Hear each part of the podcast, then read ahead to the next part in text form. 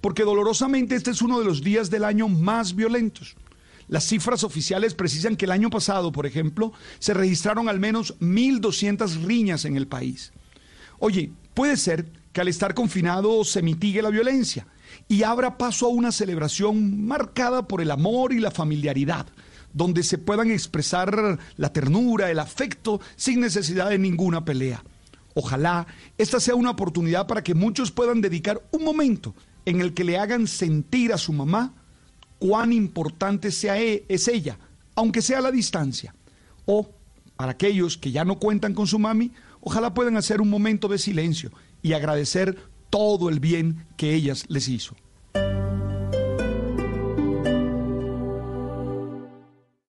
Esta es Blue Radio. Sintonice Blue Radio en 89.9 FM y grábelo desde ya en su memoria y en la memoria de su radio. Blue Radio, la nueva alternativa. Así es como Andrés cree que suena cuando canta con los audífonos. Pero así es como lo escuchan sus hermanas desde el cuarto del lado. Dale ritmo a tus días en casa con Claro Música, la app que no gasta datos. Descárgala, regístrate y disfruta porque la tienes incluida en tu plan postpago Claro. Aplica términos y condiciones en claromúsica.com. En estos momentos asiagos y difíciles, momentos que nos llevan a sacar lo mejor de nosotros como personas y como familias, porque el destino está en nuestras manos, debemos actuar con solidaridad y responsabilidad, respetando y acatando las decisiones de nuestros gobernantes, protegiendo a nuestros abuelos y a los menos favorecidos, para mostrar al mundo nuestra resiliencia y nuestra capacidad de adaptación tenemos que ser mejores juntos. Numeral Yo me cuido, yo te cuido. Blue Radio, la nueva alternativa. Y a esta hora tenemos información y recomendaciones importantes para nuestros oyentes. Sabemos que en este tiempo extrañas muchas cosas, pero domicilios.com te tiene algo deli y que ya no vas a extrañar. Son las alitas de Buffalo Wings que ahora puedes pedir por la aplicación de domicilios.com. Mmm, qué delicia. Solo debes entrar a la app, buscar el restaurante, hacer tu pedido y listo. Domicilios.com. Cumple tus antojos y te lleva las mejores alitas del país. Domicilios.com. ¿Qué quieres pedir hoy? El mundo es pequeño, pero pasan muchas cosas y cada día hay más. Más temas que nos interesan, más temas que nos afectan. Enterarse de todo es cada día más difícil.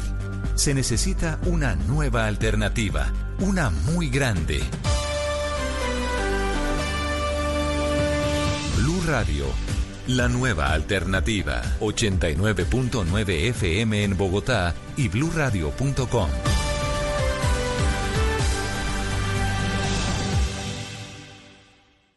Para que no nos extrañes del todo, llegaron los domicilios de Cine Colombia, perros, crispetas, sushi y más. Productos de calidad elaborados bajo estrictos protocolos de higiene. Todo el sabor del cine en tu casa. Pídelo ya llamando al 748-2555, www.cinecolombia.com o en Uber Eats.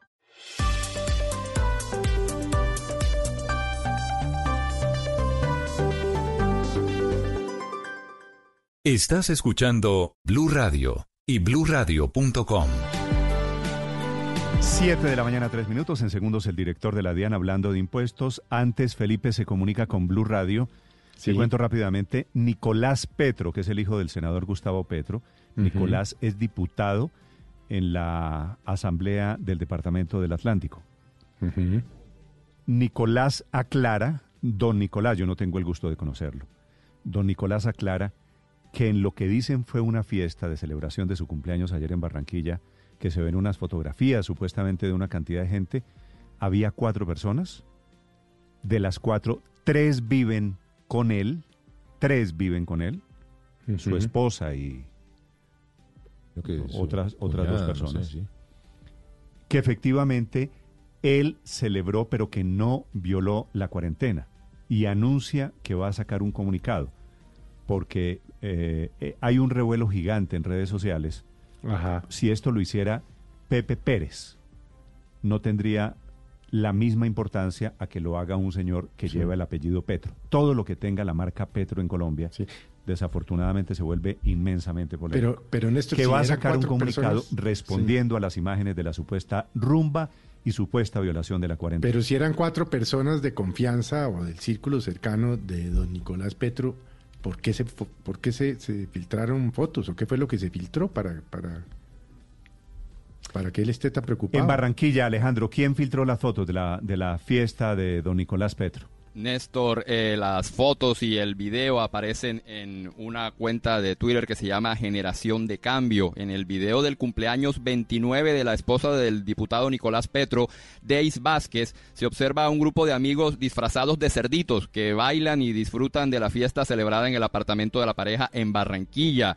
Eh, esto ha rechazado una lluvia de críticas en la ciudad precisamente porque Petro, quien no aparece en la grabación, hay que decirlo, es uno de los principales críticos de las medidas adoptadas para contener la pandemia tanto en el Atlántico como en Barranquilla. Hablamos con Nicolás Petro y nos dijo que las cuatro personas que aparecen, tres viven en esa casa y solo una llegó de afuera. Afirmó, sin embargo, que si hay lugar a sanciones lo respetará, pero también que quieren aprovechar esta situación para desviar sus críticas al alcalde Pumarejo y a la gobernadora Noguera sobre cómo se está afrontando el coronavirus aquí en este territorio. Escuchemos a Nicolás Petro. Bueno, que si hubo un incumplimiento o una violación de la cuarentena, yo mismo exijo una sanción drástica para mi esposa. Eh, en el video solamente son cuatro personas, de las cuales tres de esas personas viven, conviven. Petro, eh, Néstor Petro aseguró que él no formó parte de la, de la celebración y que aunque se encontraba en su apartamento, pues estaba recluido en una habitación estudiando el plan de desarrollo del Atlántico porque presenta quebrantos de salud. Era una celebración del cumpleaños de la esposa de Petro, ¿cierto? Sí, señor. De Deis Vázquez se llama la señora, cumplía 29 años. Sí, en las fotos no se ve por ningún lado a Nicolás Petro por ningún lado aparece, ni en el video tampoco. Eh, él dice yo pediría sanción en caso de que mi esposa haya violado la cuarentena. Si la esposa vive ahí, pues la esposa no pudo violar la cuarentena. Sobre la pregunta. Si estaban Luz María, si, había cuatro personas en... yo creo que esto se llama gadejo nacional, la verdad. Claro. Si estaban cuatro personas a la pregunta y tres viven ahí, quiere decir que solamente una violó la cuarentena violó la cuarentena puede ser un vecino que llegó del edificio del lado, un vecino que subió del piso de abajo. Vecina, O vecina que subió del piso de abajo. creo que, a la pregunta de Felipe, el, eh, las fotos se conocieron porque la propia Deis Vázquez publicó en su Instagram las fotos de la fiesta. Eh, y de hecho en las fotos se ven que varias de ellas... Luz María, entre comillas, cuatro personas. Digo, no saquemos esto de proporción. Cuatro personas. por lo menos la foto que se ve son cuatro mujeres. Una de ellas es, eh, es ella misma. Y tienen estas eh, máscaras que se está poniendo la gente en la cara como para protegerse y para no para no contagiarse, eh, cada una de ellas tiene puesta una de estas máscaras, están en pijama además, es una fiesta un poco... Transmito el mensaje de... Yo no podría hacer una fiesta con mi familia en mi casa, por ejemplo, ¿o sí? No, no. No, pues usted y su esposa, usted y su esposa... Pues ah, no, usted y su esposa, sí, por supuesto, y, pues, a ver, la tesis de Nicolás Ricardo es que de los cuatro, tres viven ahí, lo cual quiere decir solamente uno o una eh, pues llegó inapropiadamente una violó la cuarentena, que no sabemos esa de dónde llegó. Pero digo, no saquemos las cosas de proporción ahora. Seguramente hay una infracción, hay una falla, sí.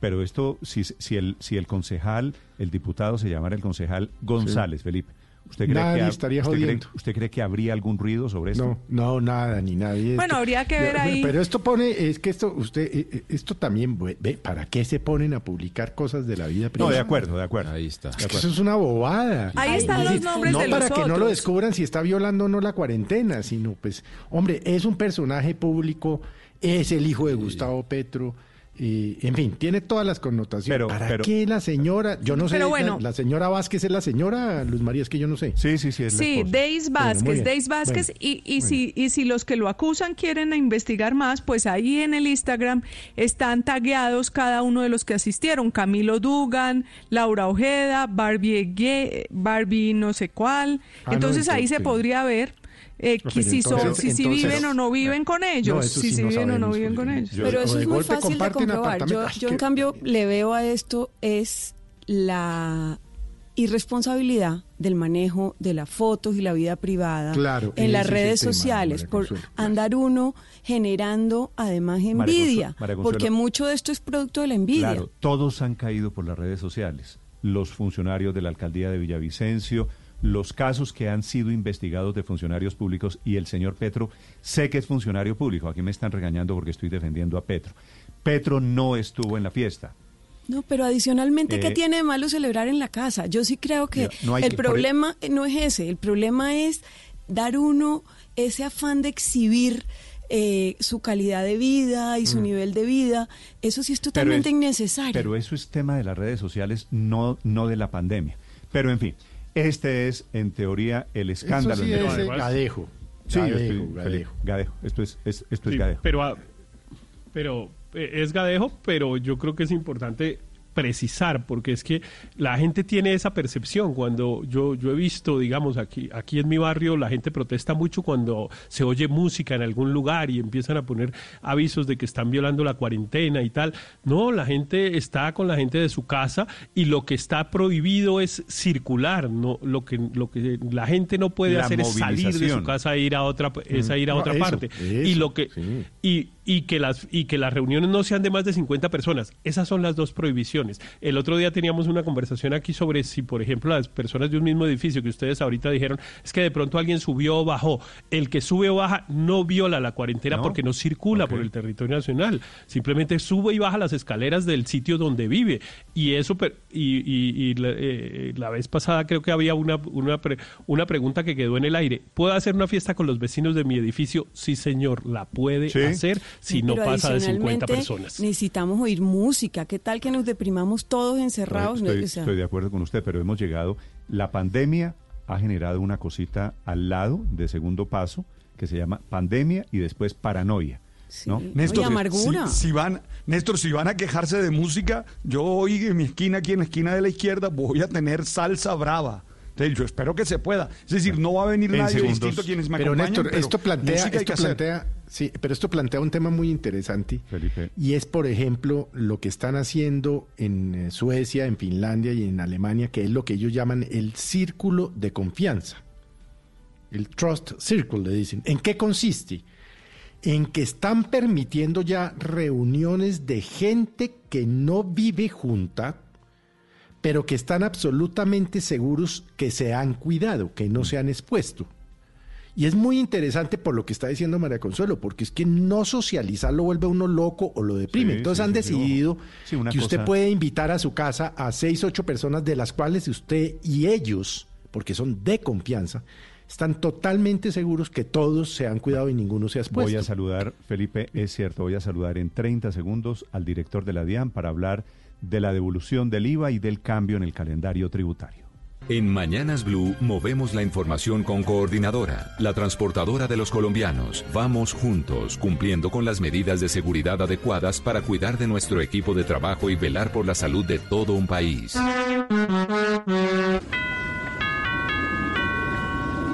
Sin necesidad de moverte, recogemos tus envíos sin costo adicional.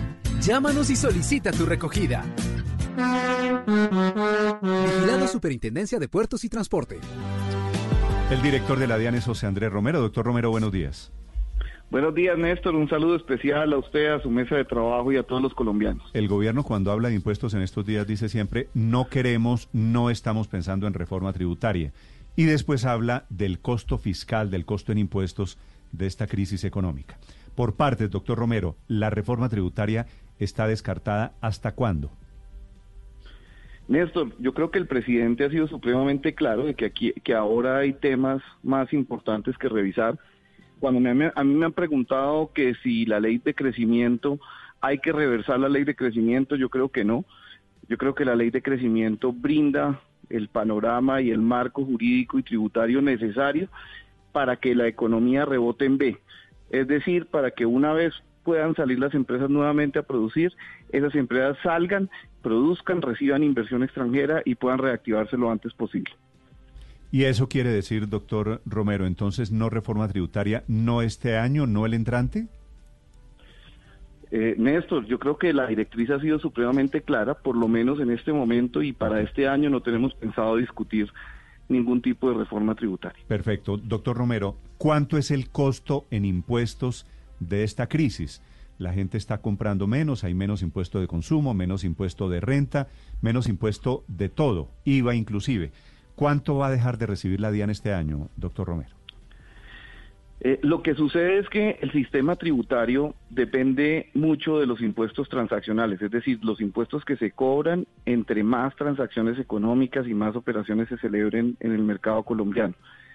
Eh, para mostrarles un ejemplo, lo que suman retención en la fuente, IVA, impuesto al consumo y GMF son 115 billones de los 157 billones netos que se recaudan. Si a eso le sumamos además el comercio exterior, que son 26 billones, pues obviamente eh, tenemos una proporción muy grande que es muy elástica frente a la crisis. Es decir, en la medida en que estemos encerrados, en la medida en que los negocios no funcionen, en la medida que no haya transacciones, el golpe fiscal se ve reflejado y entre más dure el aislamiento, entre más dure el congelamiento, pues más se va a ver eh, eh, golpeado el recaudo. Nosotros pensamos en el mes de abril, por ejemplo, tuvimos un golpe de 1.8 billones, pensamos que el golpe va a ser aún mayor en el mes de mayo y en el mes de junio eh, va a volver a bajar un poquito y después se va a estabilizar el resto del año, con lo que vamos a llegar a 15 billones, 15.7 billones de golpe fiscal, que es lo que tenemos estimado según los cálculos y las cifras. Sí, doctor Romero, y esos 15 billones, quienes saben haciendo cuentas, dicen son más o menos dos reformas tributarias. Usted dice, este año no vamos a discutir ninguna reforma tributaria porque, porque el palo no está para cucharas, como se dice popularmente. Pero, ¿de dónde entonces podría salir ese, ese déficit en el recaudo de impuestos?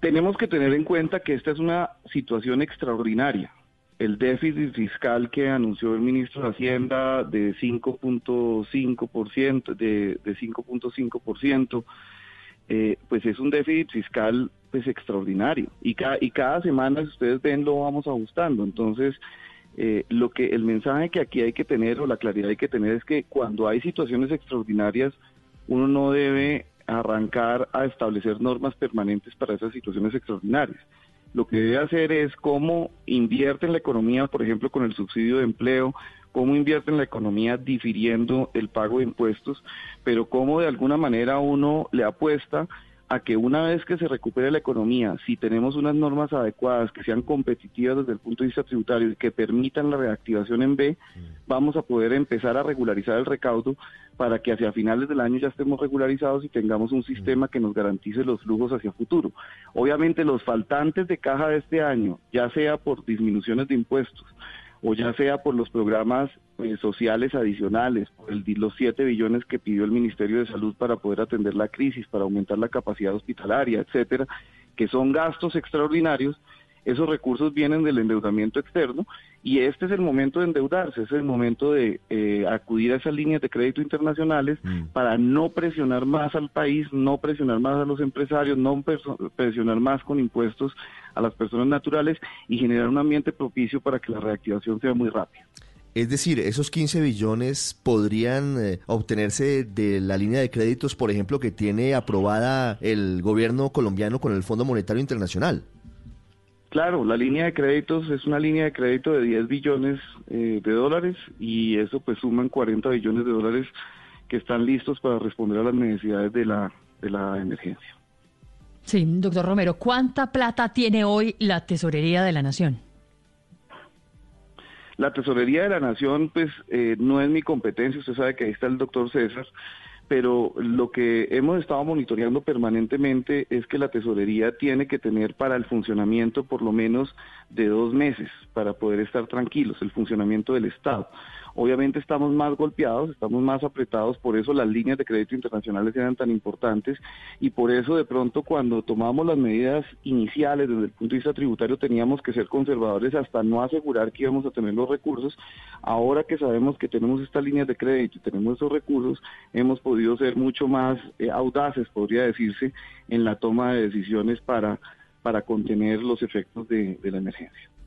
Doctor Romero, eh, el gobierno anunció que el segundo pago del impuesto de renta se aplazó para fin de año, precisamente para darle un poco de aire financiero a las empresas. ¿Qué pasa con la declaración de renta? ¿Los colombianos también va a haber cambios en el calendario tributario de la declaración de renta? Bueno, esta gran medida que anunciamos el día de ayer eh, en detalle, pero que se empezó a anunciar desde hace dos días, es postergar la cuota, el pago de la cuota de junio que se presentaba o se pagaba con la presentación de la declaración de renta para el mes de noviembre, diciembre, dependiendo de un calendario que se va a hacer para estos contribuyentes que son pequeñas, medianas y microempresas. Este calendario significa que les vamos a postergar es el pago. La obligación de presentar la declaración de impuestos sobre la renta sigue en el mes de junio, porque de una u otra manera, pues nosotros necesitamos saber con qué recursos se cuentan, además conocer la economía, conocer cuáles son eh, las situaciones de las empresas, etcétera. Entonces, la declaración si se presenta en junio, el pago de esa declaración se posterga hacia el mes de diciembre.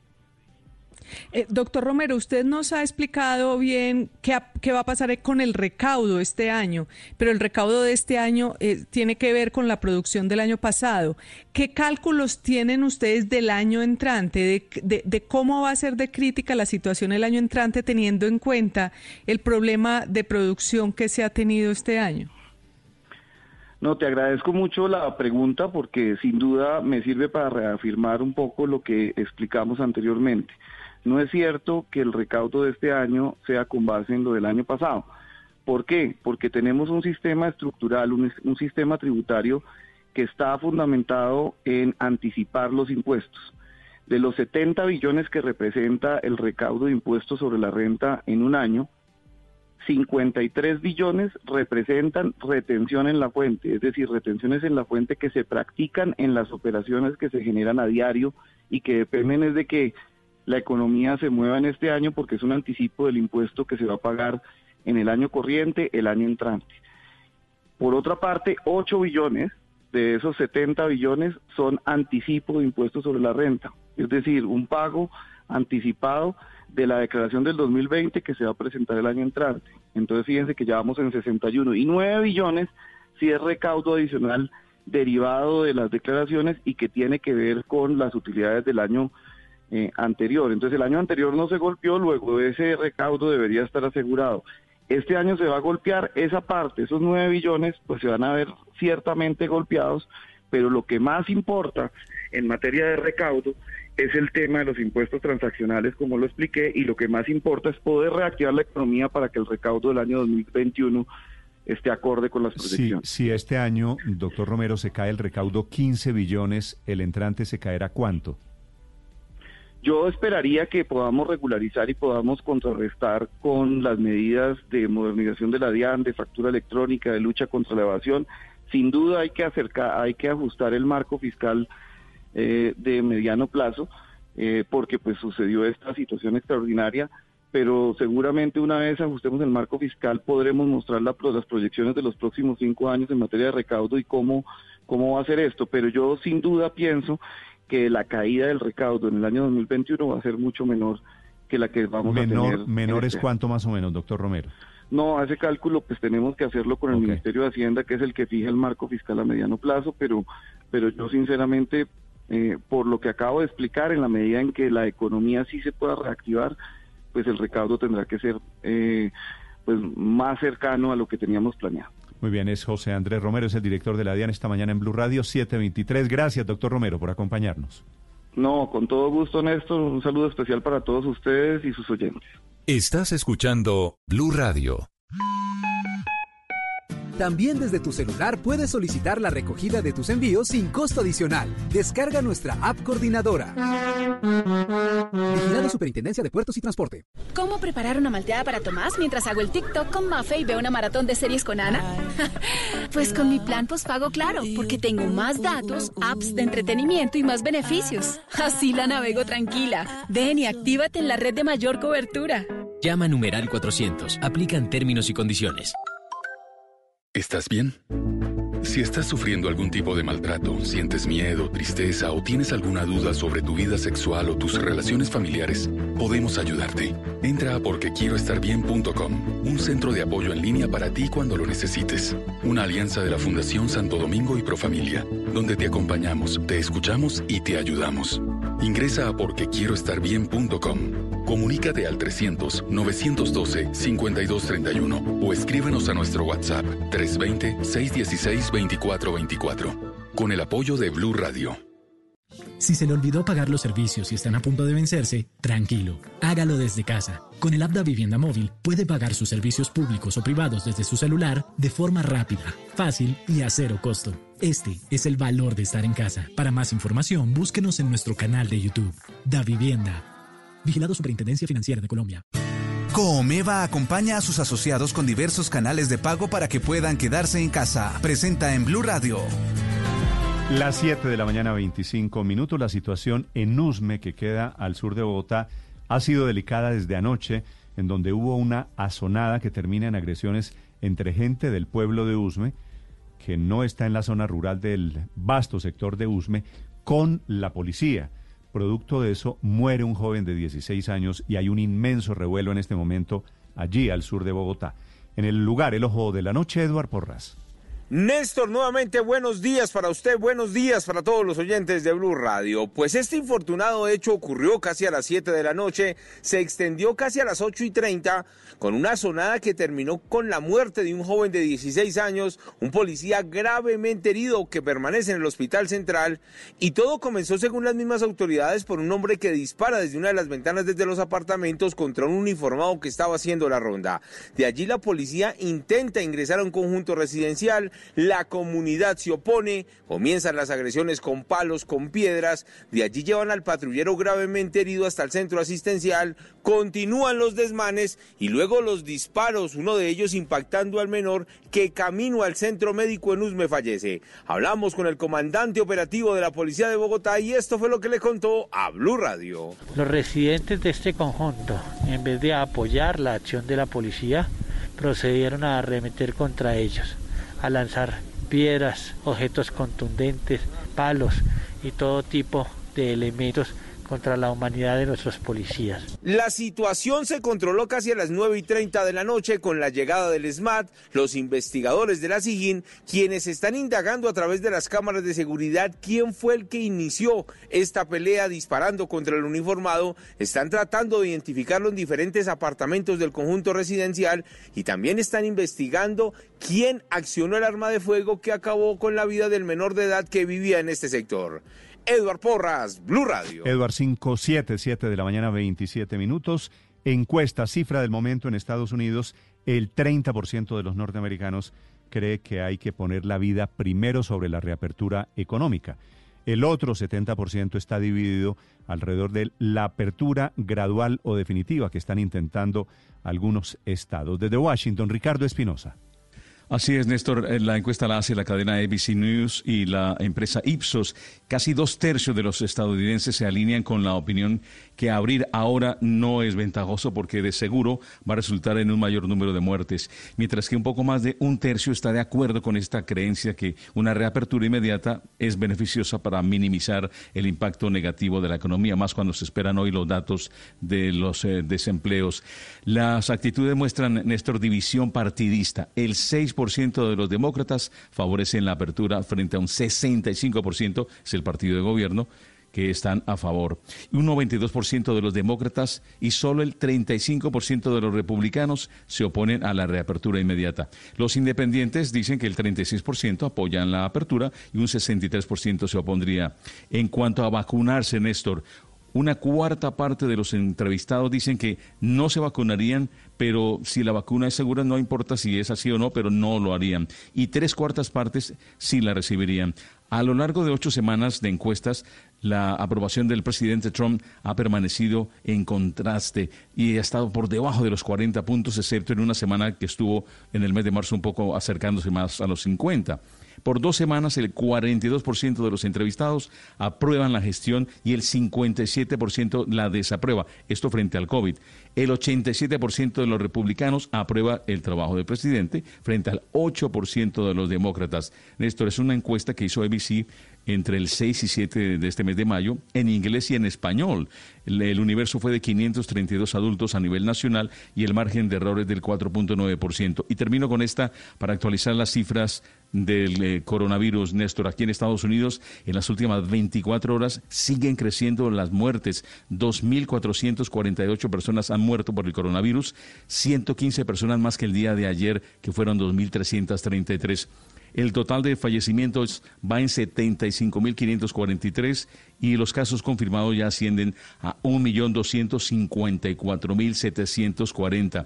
En todo el país se han recuperado 195.036 personas y el estado de Nueva York sigue siendo el foco de la pandemia con 327.469 casos y 26.144 muertes y especialmente los cinco condados que conforman la ciudad de Nueva York, Manhattan, Queens, Brooklyn, Bronx y Staten Island, es donde hay mayor cantidad de muertos. Las tres cuartas partes están en estos cinco condados. 19.540 personas han fallecido por el COVID-19, Néstor.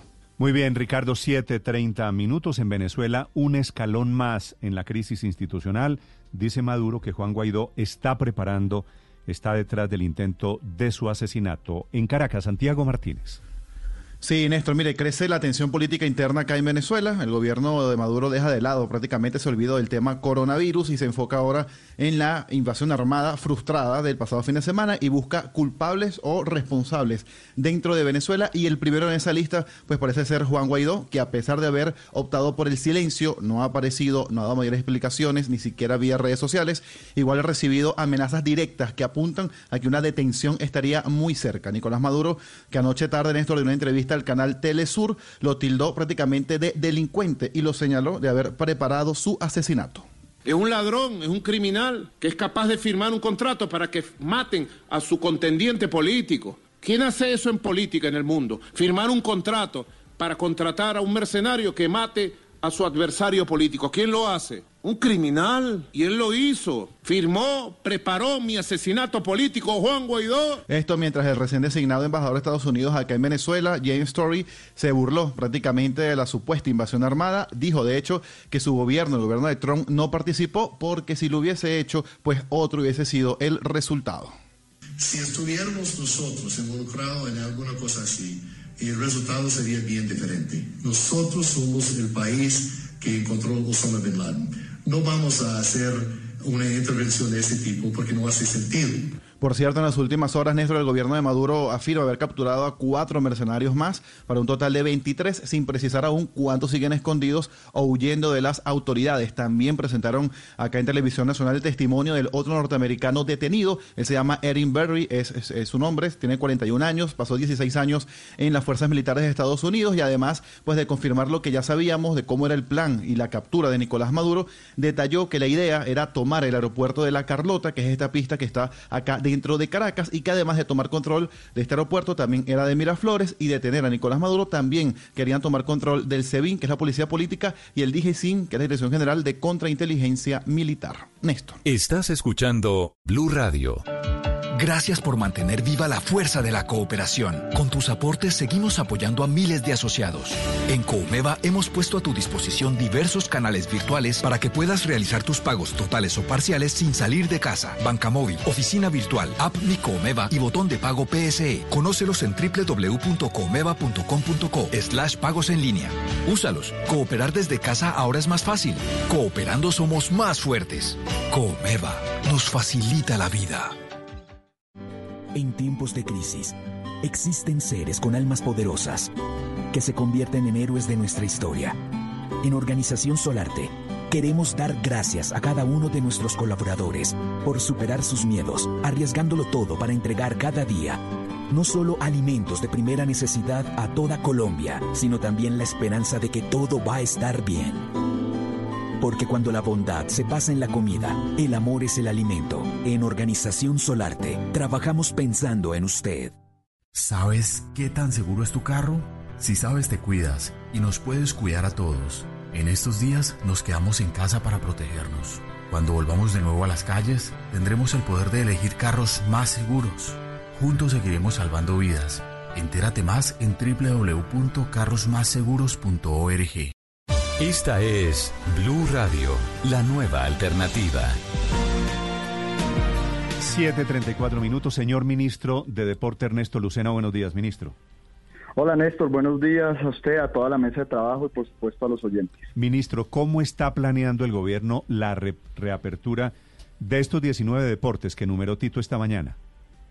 Bueno, Néstor, mire, nosotros llevamos ya tres semanas sentados con las federaciones, con el Comité Olímpico Colombiano, con el Comité Paralímpico, y lo que hemos dicho es que en esta primera fase el diagnóstico de nuestros médicos del deporte sacaron unos que tienen bajo riesgo de contagio y por supuesto que su práctica individual no representa ningún tipo de, factor que pueda poner ni en riesgo a las personas que lo practican ni de pronto a sus acompañantes. Entonces, deportes como el golf, el tenis, algunos que tienen que ver con prácticas en aguas abiertas, etcétera, vamos a irlo presentando hoy durante el día. Señor ministro, el ciclismo que lo veo en la lista, ¿cómo? Y bueno, y sé que usted monta en bicicleta también, ¿cómo sería la práctica del ciclismo? Primero, y hay que hacer claridad, este, este protocolo que se ha presentado en unos casos es para el deporte de alto rendimiento. Hay una gran preocupación de los ciclistas profesionales porque como ustedes saben el calendario de la Unión Ciclística Internacional ya se dijo qué vueltas tendríamos, entonces esa petición especial del ciclismo va enfocada en primer lugar a los de a los profesionales. El ciclismo entonces está en esta lista no para aficionados, no para los que salimos los fines de semana, ministro. Solo el ciclismo para aficionados queda con la misma medida que están practicando las ciudades, con una hora al día, y veremos en, en junio si podemos ampliarlo. Por ahora el ciclismo que está en esa lista hace referencia al alto rendimiento. Ok, entonces aclaración, Tito, que es muy importante. Mm. El ciclismo en este protocolo mm. sería efectivamente para, para deportistas de alto. Entonces son básicamente alto rendimiento son los profesionales. Correcto, correcto, sí es nuestro. Ministro, y el deporte aficionado entonces, ¿qué, ¿qué están pensando reabrir para los aficionados? Mire, lo, lo, han hecho en otros países, escalonadamente abren alto rendimiento, porque además los deportistas de ciclo olímpico, por ejemplo, la idea también es concentrarlos en un solo lugar, y eso es lo que vamos a hacer con el Comité Olímpico Colombiano. En el aficionado, y pensando también en tantas personas que viven del deporte, le doy un ejemplo, Néstor, el caso del golf, los CAIS, que son unas personas importantísimas para esa disciplina deportiva, en este momento están completamente parados. Entonces, tanto en los campos públicos que tenemos como en los privados, la idea es ir abriendo deportes como ese. En el caso del tenis, lo mismo. Entonces, aquí hay un factor de balance entre lo social, lo deportivo y, por supuesto, el tema de salud. Una vez estos protocolos sean observados por el Ministerio de Salud, creo que escalonadamente podemos ir abriendo alto rendimiento y por supuesto deporte aficionado. Señor ministro, me preguntan cada vez que hablo de deporte, me preguntan mucho por los gimnasios. ¿Qué están pensando para los gimnasios o la gente que va a hacer deporte en los gimnasios? Sí, Néstor, hemos tenido constante contacto con, con las personas, los líderes de los diferentes gimnasios en el país. Me dieron una cifra que me parece impresionante, es que hay más de 2.000 gimnasios en todo Colombia 1.6 millones de colombianos asisten a los gimnasios y están en una crisis bastante, bastante grave. Entonces se ha hecho un protocolo. Esto ha ido de la mano del Ministerio del Deporte, pero acuérdese que los gimnasios no hacen parte de nuestro sistema nacional. Por lo tanto, esa competencia pasa a ser más de Ministerio de Industria y Comercio. Ya hay un protocolo que se ha elaborado, quiero decirle, y yo creo que en los próximos días se va a analizar con el ministro de Salud y por supuesto mirar si es posible en el futuro una reapertura. Doctor Lucena, hay un pedido especial por parte del gremio de los futbolistas y es que eh, se pueda autorizar el inicio em, de prácticas el día 25 de mayo. ¿Esto tiene alguna posibilidad? Tito, buenos días. Eh, nosotros, o por lo menos lo que, lo que he sido yo, he querido reunirme con todas las autoridades del fútbol. Aquí no se puede descartar a nadie, hay que oír las voces de todos En la reunión con la Asociación de Acolfutpro, de futbolistas profesionales, se hizo esa petición, se la presenté al señor presidente ayer, me dijo, trabájele a eso, hay que hablarlo con el Ministerio de Salud. Yo creo que lo más viable en este momento para el fútbol, no a partir del 25 de mayo creo, pero sí cercana a esa fecha, es que se puedan iniciar entrenamientos. Arrancaríamos con entrenamientos individuales. Acuérdese que en el protocolo del mayor hay unos días antes de comenzar esos, esos entrenamientos donde hay que hacerle exámenes a todos los jugadores y a todo el entorno. Y podríamos pensar que en junio se comience primero entrenamiento individual, después entrenamiento grupal y ahí iremos mirando escalonadamente, repito, qué se puede hacer para la reapertura del fútbol en Colombia. Bueno, eso es una muy, muy buena noticia porque ya es ponerle fecha y, y, empezar, porque hay un desespero muy grande. A propósito de esto de Cali, ahora aparece Bucaramanga, que quieren ser sede. ¿Cómo ve el Ministerio del Deporte y el Gobierno que la liga se haga en una sola ciudad? Yo creo que en una sola ciudad es difícil, Tito, eh, por toda la logística que habría que emplear. Eh, ayer también estuvimos hablando con el presidente de las opciones. Nosotros creemos que una posibilidad es hacerlo al estilo norteamericano, conferencias, eh, cuatro conferencias en el país donde usted divida los equipos y los encierre en una sola ciudad, pero serían cuatro ciudades en este caso porque tendríamos cuatro conferencias y de esos cuatro grupos, bueno, pues terminaríamos con un octagonal, un torneo muy rápido y un formato, pero digo, esto es una, una ocurrencia que tiene el Ministerio del Deporte, hablándolo con el presidente, será la mayor la que determine. A mí en una sola ciudad me parece difícil, me parece que cargaríamos mucho la logística no solo del deporte, sino de salud de una, de una sola, de un solo municipio.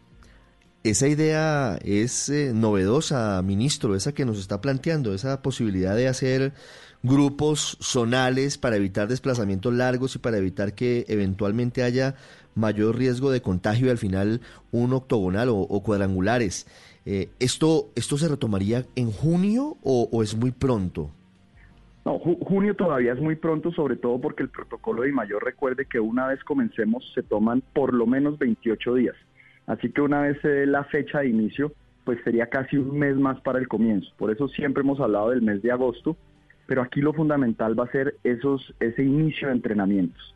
Vamos a mirar si tenemos en este momento jugadores activos que puedan estar eh, contaminados con el virus, vamos a mirar si hay gente del entorno, cómo le vamos a dar el manejo a eso, cómo se le está dando ese manejo en otras ligas del mundo donde hemos visto que han salido jugadores contaminados, si se van a apartar completamente, qué seguimiento se les va a hacer.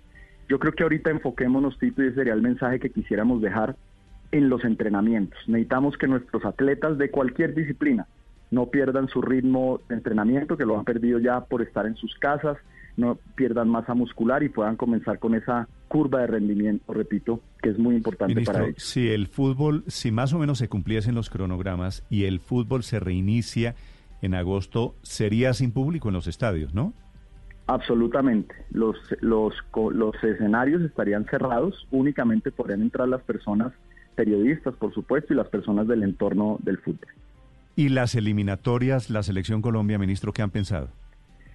Mire, Néstor, esa es una decisión al final que, que se toma con, con, la FIFA, con la Federación Colombiana de Fútbol. Se oyen voces de todo tipo, que este año puede que ya no haya eliminatorias, eh, que se comenzarían en enero. Tenemos el, el, tema de Argentina, por ejemplo.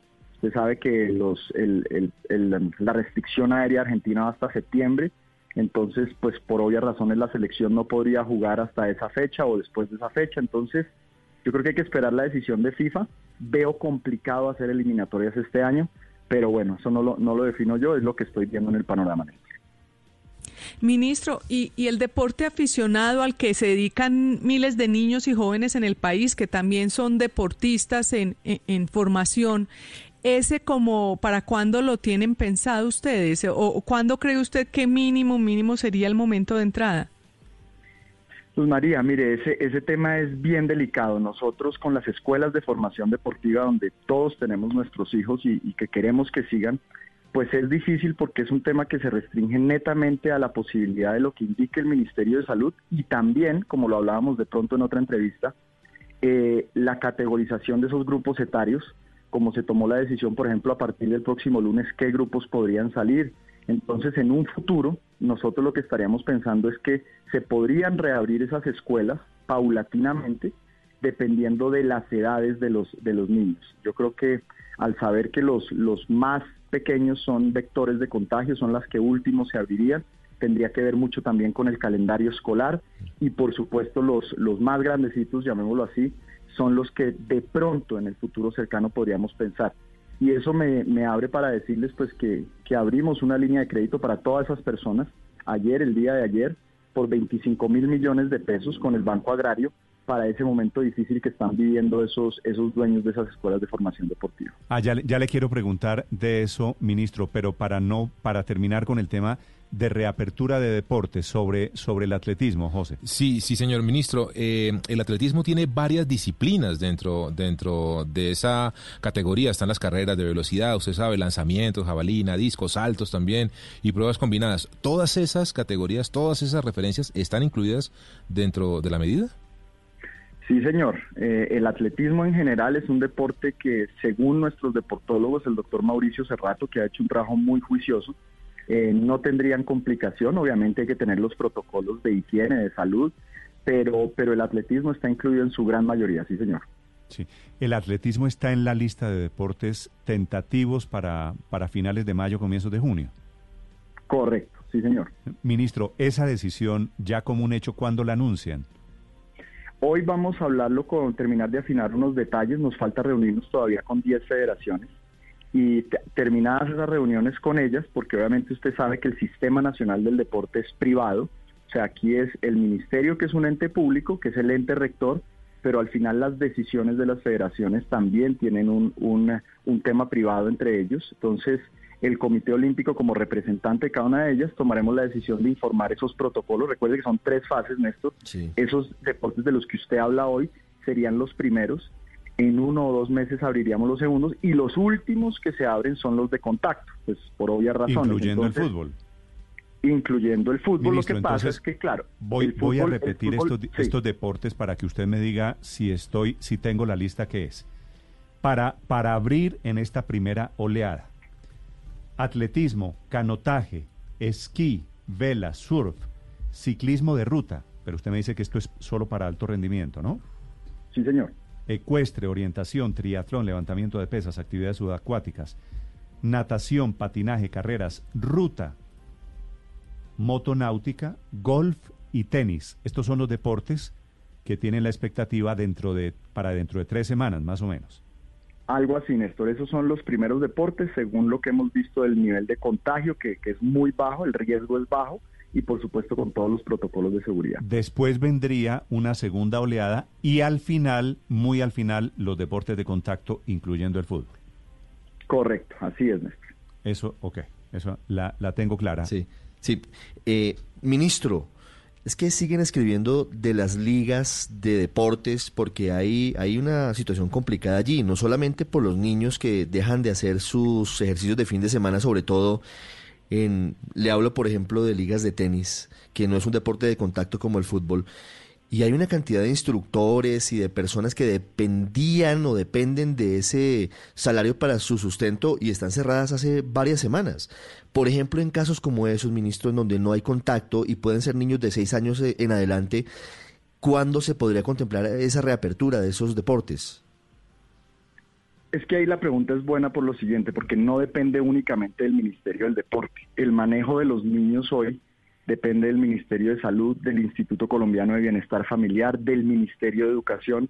No puedo ser yo autónomo como ministro del Deporte para darle el manejo a los, a los menores de edad. yo cumplo con mi función, que es hablar del alto rendimiento y de los mayores de edad dentro del deporte.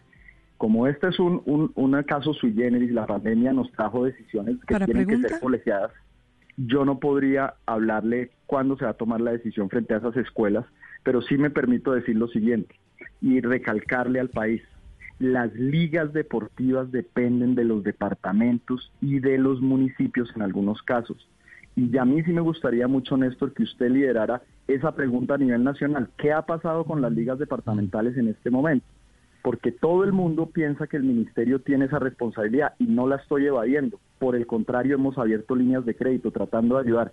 Pero yo sí veo una gran falencia hoy en el Sistema Nacional del Deporte frente al apoyo de esas ligas y por supuesto esas ligas apoyando los clubes. Eh, ministro, eh, ¿qué posibilidades hay, por ejemplo, de que el golfista, me está escribiendo mucha gente, el golfista de club pueda ir al su club a jugar? A jugar, obviamente manteniendo todas las normas. Pero con Tito, guantes, acaba, de decir, acaba de decir el ministro, para todos los deportistas, los aficionados, es la lista de 18 deportes que leí. ¿Es así, Sí. ministro, o no? Correcto, nosotros vamos a ir hablando con, con Ah. los clubes deportivos, por supuesto, con cada uno de ellos, porque en, en esos, el caso del tenis y el golf, muchos se practican en clubes privados. Y repito, Claro, aquí eso también iba. estamos Mm. cumpliendo una doble función, y es que todas las personas que ayudan a esos deportistas, recogebolas, Cádiz, necesitan también empezar a generar sustento. Entonces, estaríamos cumpliendo una doble función con la apertura de ese deporte aficionado, que lo iremos mirando con cada una de esas federaciones. Ministro, ¿por qué los niños no pueden eh, salir en patines ni bicicleta? No, no, Néstor, yo no, no, no entiendo que no puede, no, no sabía esa norma, me excusa, yo hasta donde Es que tengo se la entendido- oí, se la oí ayer al ministro de Salud. Sí, es más, Néstor, ni siquiera, ni siquiera se puede salir con un balón. Si yo salgo con mi hijo, no puedo jugar o, o lanzarme un balón, por ejemplo, dijo el ministro de Salud en el parque. Es que quedé y ahí, y ahí me perdí porque la bicicleta es de uso individual. El- Correcto, los patines son de uso individual, entonces no entiendo, no entiendo aquí la decisión sobre niños y deporte. Pues permítame, le consulto yo al ministro de Salud la razón, debe haber una razón científica detrás de eso. Yo en, el- en principio lo que he visto es que la práctica del deporte siempre y cuando sea individual, eh, no le veo ningún problema, pero lo consultaré con el Néstor. Vale, vale, sí, sí, señor, le agradecería para, para aclarar Ministro, esto. A ver, ministro, la, señor la ministro. última, padre Linero. Eh, señor ministro, ¿va a haber algún tipo de campaña de educación, de cultura, para acompañar esta reactivación de algunos deportes? Porque ahora la responsabilidad es bastante individual. Sí, señor, y, muy buena la pregunta, padre Linero. Mire, eh, el tema aquí importante es que todos nuestros ídolos, que son los de alto rendimiento, que son los que van a poder empezar a entrenar en la primera fase, con algunos de los deportes aficionados, les vamos a pedir ese favor y ya muchos de ellos han estado dispuestos. El caso de eh, Robert Farah, Juan Sebastián Cabal, Chechi Baena, Rigoberto, Nairo, todos ellos van a entrar en una campaña del Ministerio del Deporte de concientización de la responsabilidad y la autodisciplina que esto merece en estas fases. Es el ministro de Deporte Ernesto Lucena, 7.51 minutos. Ministro, le agradezco estos minutos y quedo pendiente de, de la aclaración sobre los niños. Néstor, así lo haremos, con mucho gusto. Vale, señor, muchas gracias. Faltan nueve minutos para las 8 de la mañana. Estás escuchando Blue Radio. Mamá, me encanta verte en casa. Estos días descubrí que además de ser mamá, eres profesora, gimnasta y amiga de todos los de tu trabajo. Qué bueno que los días para jugar contigo se alarguen. Así te veo más tiempo en casa. Feliz día, ma. Caracol Televisión. Tú nos ves. Caracol TV. Esa chuleta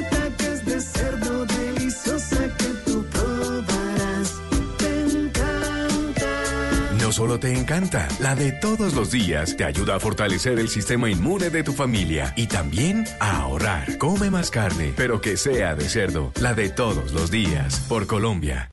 Estás escuchando Blue Radio y bluradio.com. Tito, quedó claro que todos estos deportes, la lista de 18 son aficionados y en el tema del ciclismo son solo los de alto Sí. rendimiento, ¿ok?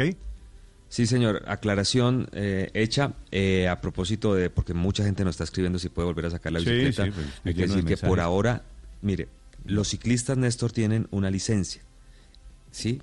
La tienen que portar. Entonces saca la licencia. Si usted tiene- tiene licencia de profesional para montar bicicleta, lo puede hacer. Si usted no tiene licencia, no puede. Para que lo hagamos claro, es como un pase, ¿no? Hay algunos ciclistas profesionales, ellos sí pueden salir a Y montar. eso le Néstor, levanta, mi pregunta era... le levanta el problema a Nairo Quintana, entre otros. Claro, claro, claro, claro. Nairo, lo que pasa es que no, no se hizo público, yo se lo conté a usted acá, estaba molesto, muy molesto, Nairo Quintana, porque no está entrenando. En Europa muchos están entrenando, casi todos, porque en Inglaterra se pueden salir a hacer deporte, en Bélgica, en Holanda, pero Nairo no. Egan Bernal lleva más de una semana entrenando y Nairo en Boyacá por una cuestión de la gobernación local no podía hacerlo. En Zipaquirá le dieron el permiso a Egan. Entonces, bueno, a partir de ahora, lo, más pronto posible, como nos lo van a contar próximamente, si es el- la última semana de este mes o el principio de junio, ya podrá empezar la preparación eh, Nairo Quintana y todos estos deportistas de estos eh, deportes que estábamos diciendo.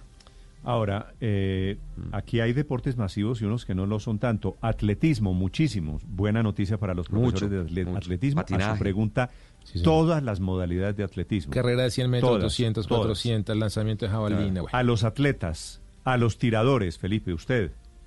Sí. A los... ¿Pero qué? ¿Pero nos dejan ir allá al, al campo, allá arriba en, en la Vía de la Calera? Bueno, no, no me refería a, ¿A eso. disparar? A los que hacen, a los Tiro arco, deportes, dice usted. a los No, deportes sí. ecuestres, esquí, no, es que no sé, que, pues, los tiradores, pues como yo a veces puede ir al voy, polígono. hago, hago, no, no, no, una cosa que se llama skit y trap, que es el platillo. Que hay, Ah. un, hay un campo aquí arriba. Ya le digo. Por la calera. Llegando a la calera, pero no sé si lo... Bueno, Felipe, los golfistas, mis amigos golfistas, que celebren que está, que pueden ver luz al final del túnel. Muy bien. Los tenistas, que son también por Bien. miles, que celebren quienes se dedican a la arquería, que celebren. No sé, no sé qué tanto hacen motonáutica. Eso, es- estas son federaciones, hay unas relativamente pequeñas, Tito. Acuáticas. Todas esas acuáticas, Néstor. Motonáutica, el surf, la vela. Las eh, ligas no regresan por ahora, ¿no? Para menores de edad no regresan por ahora.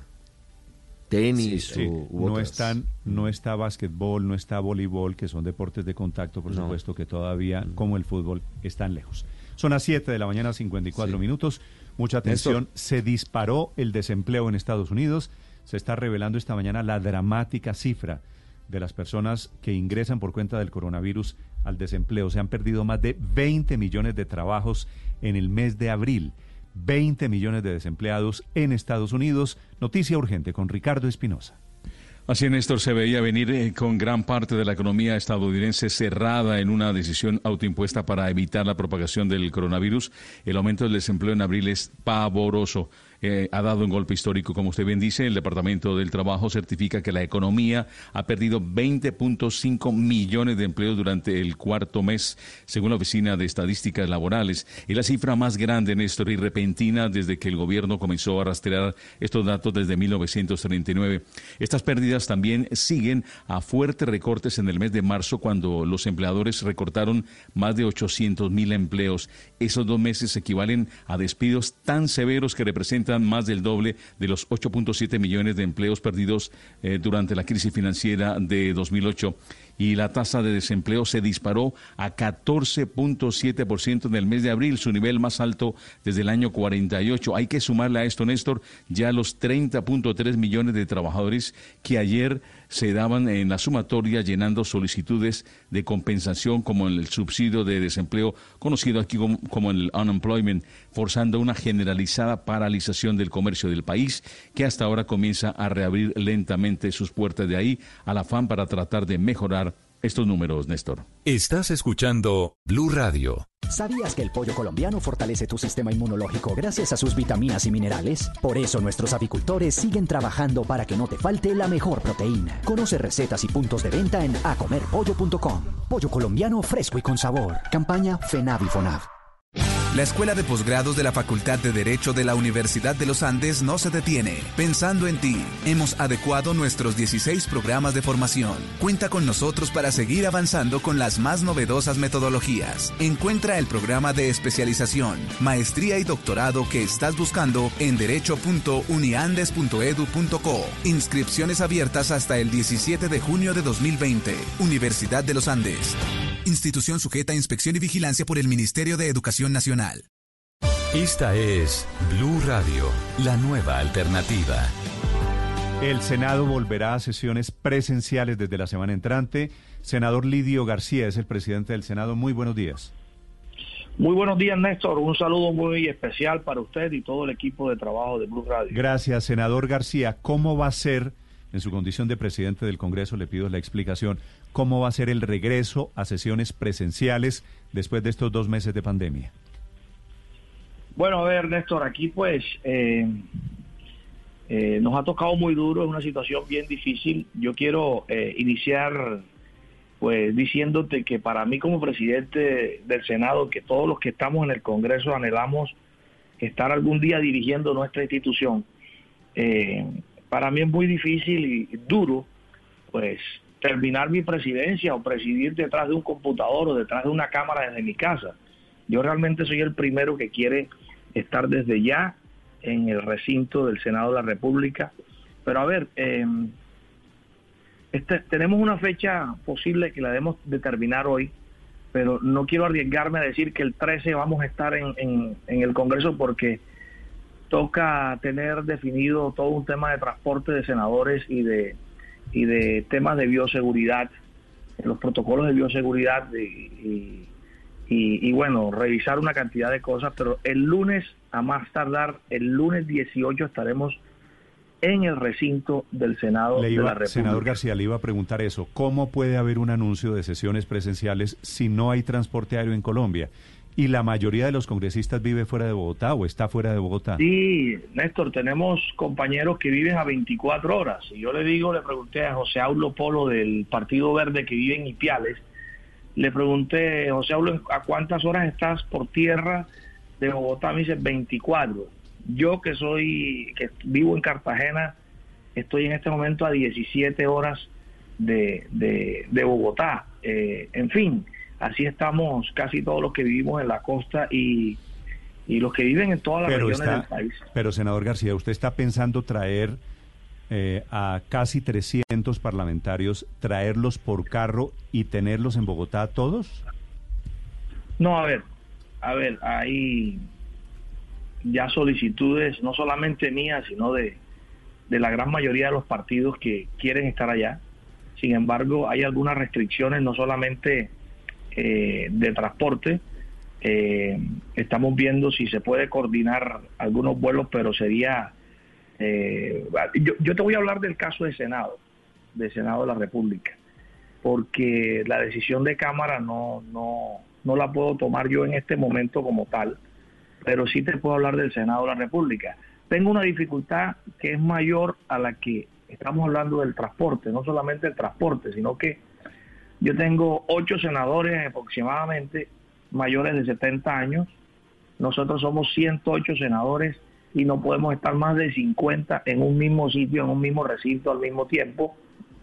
Eh, no podemos, eh, hay eh, alrededor del 30%, 33%, una tercera parte, pues, de los senadores con problemas respiratorios, con problemas de hipertensión, de diabetes, con tratamientos de cáncer, eh, senadoras embarazadas.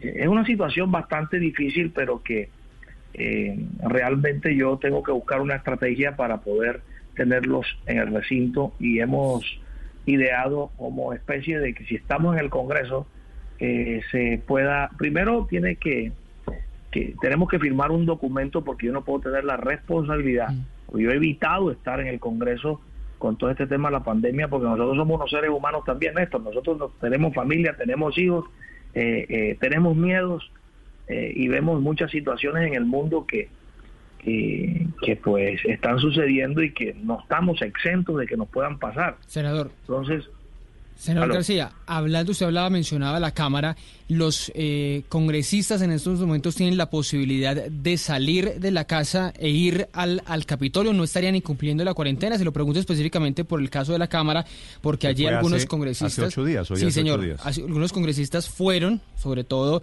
del Partido Verde, algunos vi- del- de, de la Colombia Humana, de los decentes, que estuvieron en el Capitolio y les están, anunciando desde la Cámara una la apertura de una investigación en, la- en el Comité de Ética e incluso una, una demanda penal por incumplimiento de, de, de medidas sanitarias. Esta, esta medida eh, está contemplada, está previsto que ellos, si salen a la calle, los pueden, los pueden acusar de alguna de las dos, podría tener alguno de los dos problemas penales y de ética en, en el Congreso. Sí, todos estamos abocados a una cantidad de situaciones que no son fáciles, pero sin embargo le digo, mientras eh, eh, nosotros, por lo menos yo estuve listo para tener presencialmente el Congreso el día 13 de abril. Hicimos todo los, el protocolo de bioseguridad, todas las estrategias para que el Senado de la República estuviera de manera presencial eh, debatiendo en el recinto y hubo una ampliación del decreto. Y así hemos ido de ampliación en ampliación, de extensión en extensión, pero no podemos estar eh, con las manos abajo. Entonces yo tengo que estar preparado, uno. Dos, eh, hay algunas excepciones eh, dentro del decreto y en esas estamos nosotros también los senadores. Nosotros podemos continuar con nuestro trabajo legislativo, Ahora le digo, nosotros no hemos No, no, no, dejado pero, de trabajar. pero la- no, no, pero todo el país puede continuar con su trabajo. Eso no es una excepción, senador García. La pregunta es si los congresistas pueden ir a trabajar a sus sitios de trabajo, pueden ir al Congreso, como hicieron estos señores en el show de, del viernes. Mire, Néstor, son temas que estamos revisando, por eso digo, son muchos temas. Eh, nosotros tenemos que cumplir con un, con, un, con un decreto de estado de emergencia y por eso es que hemos estado eh, de manera virtual o no presencial sesionando, porque es que también pues yo como presidente tengo responsabilidades no solamente de salvaguardar la seguridad de los senadores y, y, eh, con su esquema de seguridad, sino también eh, salvaguardar su vida y su salud. Y si mañana se llega a infectar un congresista, si mañana un trabajador del Senado de la República o del Congreso llega a, infectarse, la responsabilidad penal o disciplinaria puede recaer sobre mi persona. Yo tengo que, que, que tener todo ese tipo de prevenciones y temores. Y bueno, hay algunos que insisten que tenemos que estar, algunos que, que pues realmente han aprovechado esto para, para otro tipo de cosas que realmente me parece absurdo. Eh, ayer salió el Partido Conservador que tienen que, estar de manera presencial y por eso inicié diciéndole, yo soy el primero que quiere estar, yo no quiero terminar mi presidencia detrás de un computador con una cámara, Eh, eh, pero también tenemos que cumplir con, con un decreto que exige que pues que estemos en casa trabajando, que es la mejor manera de poder. Eh, hacerle eh, o evitar eh, eh, estarse infectando. Senador, ¿cómo van a hacer con los protocolos? Porque efectivamente, 171 personas o 169 sin, sin dos No, en el caso en el caso de Senado 108. 108, pero le tienes que incluir Sí. todo el equipo de, de, de- de secretaría, toda la parte técnica, estaríamos alrededor de, de no sé, 115, 120 personas. Pero, Más o menos. pero no entiendo. ¿Cuántos senadores son? ¿No son 170? No, ese es Cámara. No, no. Ah, perdóneme, estoy, tengo los cables cruzados. Son 120 personas. ¿Cómo va- 108 senadores más un más equipo los, de más trabajo. los- más los técnicos y, y demás, pero ¿cómo, ¿cómo va a ser para tener a, a esa cantidad de personas? ¿Y cómo va a ser porque se le va un tercio del, del Senado de personas con problemas de, de salud o mayores o con mujeres embarazadas? ¿Eso no termina marchitando la idea? No, total, total, es que esto no es fácil, esto no es un tema que, de, de, como decimos en la costa, de soplar y hacer botella, no, es un tema complicado donde estamos buscando la manera de poder eh, salir adelante sin afect- afectar a nadie y, y, pues poder cumplir eh, con nuestra tarea de manera presencial. Eh, Sin embargo, le digo, eh, hay una idea de poder hacer como un pico y placa parlamentario de que estén 40 senadores en plenaria y el resto estén en las oficinas. Ahora no pueden estar escoltas, no pueden estar asesores eh, en, lo- en el recinto ni dentro del Senado, pueden comunicarse con su jefe, eh, los asesores por vía WhatsApp o, lo que crean conveniente a través del teléfono. Eh, no pueden estar más de los empleados necesarios para poder actuar eh, de la, en la parte técnica y en secretaría. En fin, si hablaron 10, sale un bloque de 10 y entran Ok. 10 senadores que están en su Ok, oficina. Pero, pero doctor García. Y, así estamos ideando básica- cosas para poder para poder eh, trabajar de manera presencial, Néstor, porque no pueden estar más de 50 personas en un mismo recinto al mismo tiempo. Claro, claro. Doctor, doctor García, iba a decirle eso. Entonces, a mi presentación de que el Senado se alista, el Congreso, para sesionar presencialmente, veo que todavía falta, todavía no es definitivo ni todavía es inminente. Sí, no, nosotros ya esta semana tenemos todos los protocolos eh, eh, eh, definidos y yo realmente le digo, nosotros entre el 18 y el 20 a más tardar, como muy tarde el 10, yo pienso que estamos en el Senado de la República. Ya eh, estamos revisando un tema legal de una de las preguntas que ustedes hicieron y cuando eso lo tengamos definido con una consulta que, que estamos haciendo y que nos deben resolver entre el día de hoy o a más tardar el lunes 11, pues ya estaremos eh, tomando la decisión y pues buscando la manera de que los senadores puedan trasladarse a Bogotá. Ok. Es el presidente del Senado, Lidio García. Gracias, senador García, por acompañarnos. A usted, Néstor, un fuerte abrazo y salud, Un feliz día. bendiciones y salud a todos. Gracias, señor. Efectivamente, hoy en el Congreso se anuncian investigaciones de carácter ético para los parlamentarios que hicieron el, el show Es motivo de, de discusión si podían, si pueden ir presencialmente, que fue lo que hicieron María José Pizarro, Catherine Miranda, David Racero y compañía, que fue lo que hicieron hace ocho días. Ocho de la mañana, ocho minutos. Estás escuchando Blue Radio. Este jueves 14 de mayo vuelve tu Lotería de Bogotá. Juega el sorteo 2536 que además viene con raspa y gana. Quédate en casa y juégala también en loteriadebogotá.com. Lotería de Bogotá, la que más billete da. Vigilado Supersalud. Blue Radio interrumpe la programación. Una noticia urgente está en desarrollo. Atención, la alcaldesa de Bogotá anunciará dentro de menos de dos horas, a las 10 de la mañana, anunciará medidas extraordinarias para Bogotá. Medidas extraordinarias especialmente para zonas en Bogotá, Kennedy, por ejemplo, en donde está disparado, están disparados los casos de coronavirus. Medidas especiales, Ricardo. Néstor, atención que lo que ha venido ocurriendo en Bogotá no ha sido indiferente para la alcaldesa Claudia López ni para la administración distrital. Hablamos no solamente del aumento de casos de personas contagiadas con coronavirus en algunas localidades como Kennedy y Suba, que son las más populosas de la capital del país, sino también por la falta de disciplina social. Y por eso, a las 10 de la mañana, la alcaldesa Claudia López hará el anuncio de la creación de varias zonas de cuidado especial en la capital de la República. Lo que están evaluando a esta hora es que en esas zonas donde hay particularmente altos casos de contagio, podría eventualmente subirse la alerta de amarilla, como está hoy Bogotá completa, a alerta naranja, para que haya una mayor conciencia y mayor control de lo que está ocurriendo en las calles de esas zonas. No serán localidades completas, no serán grandes extensiones, será muy focalizado porque el sistema de detección que tiene la alcaldía de Bogotá es bastante preciso y por eso permitiría que barrios o incluso manzanas, cuadras, sean localizadas y sean detectadas y entren a formar parte de esta estrategia que será anunciada en las próximas horas. Se trata, Néstor, de una intervención que es integral, que no se trata de una medida policiva exclusivamente. Se trata de la llegada casi que casa por casa de los funcionarios del distrito para hacer que los eh, bogotanos tomen conciencia de la gravedad de lo que está ocurriendo. Estarán involucradas todas las entidades del distrito,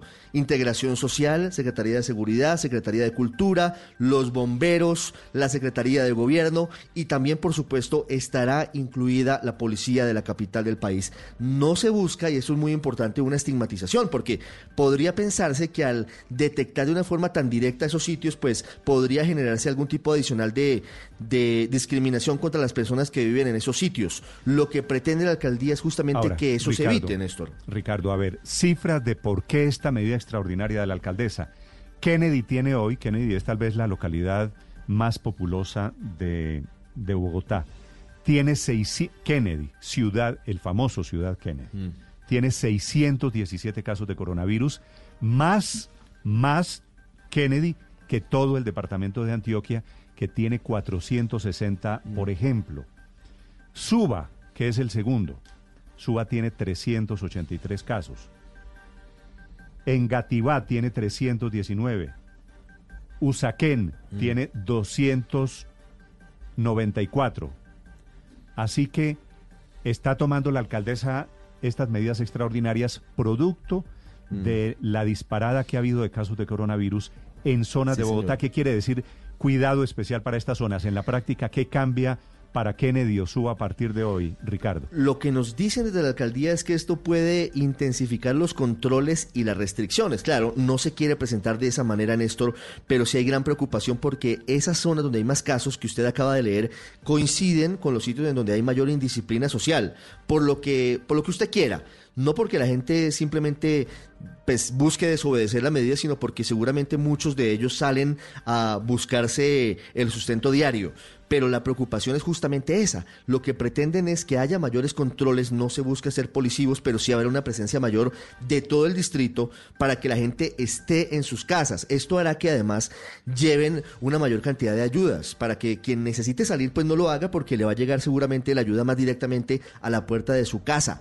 Eh, están hablando de ese tipo de medidas porque no se quiere que esto se vea desde el punto de vista represivo, Néstor, que, que es un tema que, que, le preocupa mucho a la alcaldesa, pero sin duda esto va a intensificar los controles y va a disminuir la posibilidad que tienen hoy las personas porque hoy se está apelando prácticamente al autocuidado y hoy quien quiere salir prácticamente sale. Esto, esto va a cambiar. La idea es que eso cambie desde las medidas que anunciará a las 10 de la mañana hoy la alcaldesa Claudia López. Muy bien, estas son medidas extraordinarias que anuncia para Bogotá, que anunciará para Bogotá dentro de una sí. hora y 46 minutos, son las 8 de la mañana, 14 minutos. Néstor. La alcaldesa Claudia López, si usted suma... Y hay un detalle. María, los casos Ajá. de, de eh, Kennedy, 617, Suba, 383, en Gativá, 319, eso le da básicamente mil, casi 1.500 personas en Bogotá con coronavirus y se está irrigando, se está extendiendo el número sí. de casos dramáticamente. ¿Qué es el miedo lo es, que lleva a la alcaldesa a tomar claro. esta medida? Es que le, quería contar precisamente eso, es que el caso de Bogotá es diferente al de otras regiones del país en, la, en los tipos de contagio.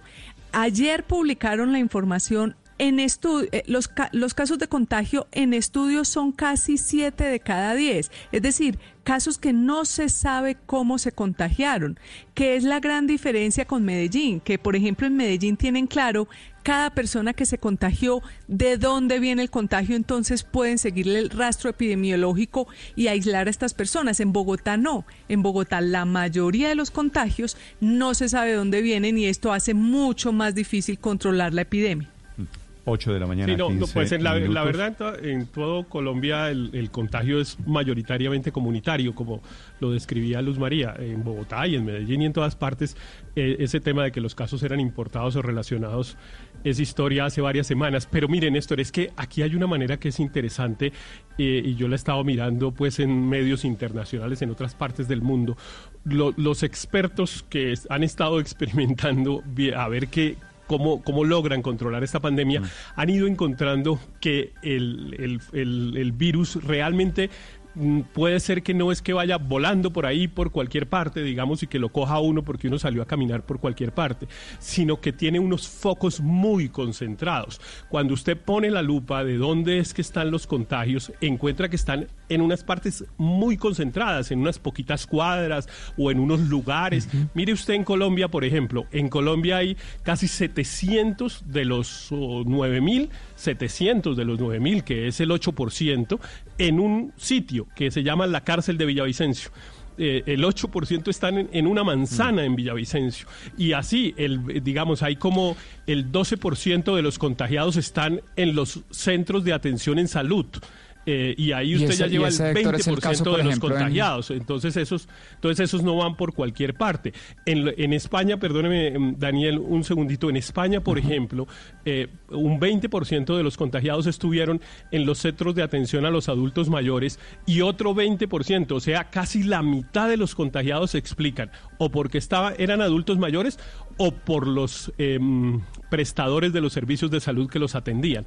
Entonces, lo que han dicho es, mire, lo que tenemos es que focalizar. En Colombia, por ejemplo, un último dato que es tres cuadras de Leticia hay claro. pues 200 Héctor, contagiados. Esa es la razón. Y... Sí, lo, lo, que pasa es que me da pena con usted lo que me está diciendo no es nuevo. Esa es la razón por la que desde Pero... hace días el gobierno venía hablando de una palabra de una palabra que era cuarentena inteligente, que era focalizar. exacto. Que era focalizar. Exacto, es, bueno, es nuevo en el puede ser la misma medida para exacto. la cuadra, para la cuadra de Leticia, exacto. que para es, un nuevo barrio en, el sentido en, Medellín, de, en donde no hay coronavirus. De política pública es nuevo en el sentido de política pública, de que los gobiernos, ninguno en el mundo prácticamente ha tomado una decisión de hacerlo así.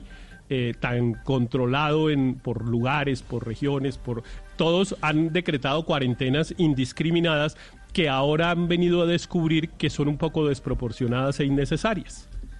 Y que, y que Héctor, eh, llevado lo que usted pone al caso de Bogotá o de, eh, particularmente de Kennedy, seguramente va a llevar a la alcaldía de Bogotá a tomar medidas mucho más restrictivas en ciertos sectores de Kennedy como Corabastos y, y el sector de María Paz que yo no estoy de acuerdo, es decir, tiene que ser unas medidas de, de zanahoria, es decir, que los, que, el, que los mercados, las ayudas lleguen mucho más para, poderle pedir a, la- a la- a las familias que se queden dentro de las casas, pero también quienes estén incumpliendo, necesariamente la policía tendrá que imponer los comparendos para que se haga cumplir la norma. Y esto va a ser especialmente crítico en zonas de comercio, de restaurantes, de bares, en esos sectores este fin de semana que es Día de la Madre. Es decir, muchas zonas van a cumplir, pero hay unas zonas que los medios de comunicación vienen registrando recurrentemente que están incumpliendo, que la gente está en la calle como si nada estuviera pasando y seguramente esas zonas coinciden con las que hoy tienen altísimo contagio en las, en las Me localidades de Kennedy, Daniel, Suba, en Héctor, me está haciendo aquí un oyente la siguiente cuenta. En la cárcel de Villavicencio Señor. hay de 9.500 casos que hay en Colombia, en la cárcel de Villavicencio hay 700, ¿cierto? Así es, sí, señor. En Leticia hay 400 y pico. En Engativá hay, 418. 617. Si usted suma Sí. estas tres cifras y le agrega Suba, tiene 2.000, que quiere decir más Ya. del 20% Es de que- los casos en el país. Agregue, agréguele los enfermos en salud, de, de los de los prestadores de servicios de salud, que creo que son como 400 aproximadamente la pero- cifra que tengo en la cabeza. Entonces llega casi al 30% de los contagiados. Ah, Usted pero los encuentra en- recuerden- en, 500 metros. Bueno, producto Héctor. de eso, la alcaldesa va a anunciar medidas extraordinarias. en Claro, un pero, ratico. pero ojo que aquí el 6 de mayo tuvimos en entrevista con el ministro de Salud y el doctor Ruiz nos habló de que la estrategia iba a tener una modificación y que se iba a hablar de conglomerados de contagio. Eso, él mencionó 25 conglomerados de contagio y en esos precisamente estaban los que usted acaba de mencionar. Leticia, la cárcel de Villavicencio y Corabastos. Es que recordemos que, como decía Daniel, Corabastos está en la localidad de Kennedy y ha sido uno de esos llamados conglomerados de contagio. Bueno, hoy entonces la estrategia en Bogotá, Luz María, es Sí. focalizar la lucha Ajá. para algunas zonas, N- algunas localidades, algunos barrios y especialmente algunas calles, porque esto lo tienen Sí. muy bien mapeado. Eh, eh, el- la lógica que acude a la que acude la alcaldesa es que que salgan dos millones trescientas mil personas el lunes es prácticamente un retorno a la normalidad y por eso ella va a definir 16 zonas que van a ser intervenidas porque tienen un inusual número de casos tres en Kennedy, dos en Usme, dos en Engativá, una en Usaquén, en el pleno estrato 6 de Usaquén va, va a aplicarlo, una en Chapinero y cerca del 20 de julio otra. Esas serán algunas de las zonas eh, que va a intervenir especialmente la alcaldesa. Más específicamente entonces no solo localidades, sino barrios en particular y calles en particular, intervención que anunciará la alcaldesa. 8 de la mañana, 21 minutos en Mañanas Blue.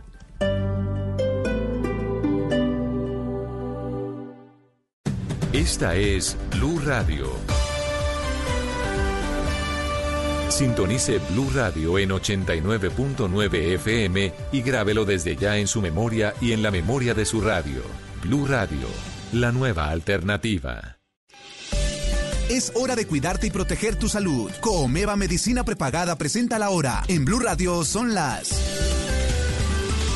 821 en Blue Radio. Porque tu vida y la de tu familia valen oro, asegura tu bienestar con Comeva Medicina Prepagada. Te ofrecemos completos planes de salud en el momento que los necesites. Contamos con canales virtuales para que no tengas que salir de casa. Consultas ilimitadas con los más de 6.000 profesionales de la salud a tu disposición. Y te brindamos póliza de medicamentos poshospitalarios y por cirugía ambulatoria para acompañarte en todo momento. Afíliate en coomeva.medicina-prepagada.com. Coomeva Medicina Prepagada. Somos mucho más que planes de salud. Aplican condiciones. Vigilado Supersalud. Y a esta hora tenemos información y recomendaciones importantes para nuestros oyentes. Sabemos que en este tiempo extrañas muchas cosas, pero domicilios.com te tiene algo deli y que ya no vas a extrañar. Son las alitas de Buffalo Wings que ahora puedes pedir por la aplicación de domicilios.com. Mmm, qué delicia. Solo debes entrar a la app, buscar el restaurante, hacer tu pedido y listo. Domicilios.com. Cumple tus antojos y te lleva las mejores alitas del país. Domicilios.com. ¿Qué quieres pedir hoy? Hoy tu hogar es el espacio que realmente importa, el que te protege y te lleva a descubrir su magia en cada rincón. No hay nada como vivir en casa. Encuentra la tuya en nuestros proyectos de Cota, Chía o Huasca desde 879 millones. Sepárala sin importar dónde estés con nuestro canal Casa desde Casa. Conoce más en amarillo.com.co. Amarillo. Creamos espacios. El coronavirus nos cayó de sorpresa y lo cambió todo, los horarios, los trabajos, las comidas, los planes, hasta la forma en que nos vestimos. Y también cambió el amor, la manera como nos relacionamos, Anita. Así es, pero seguimos estando hechos de historias, así que el amor está por encima de la pandemia. El amor en tiempo de coronavirus, este sábado a partir de las 10 de la mañana en Casa Blue. Casa Blue, este sábado a las 10 de la mañana por Blue Radio y bluradio.com. La nueva alternativa.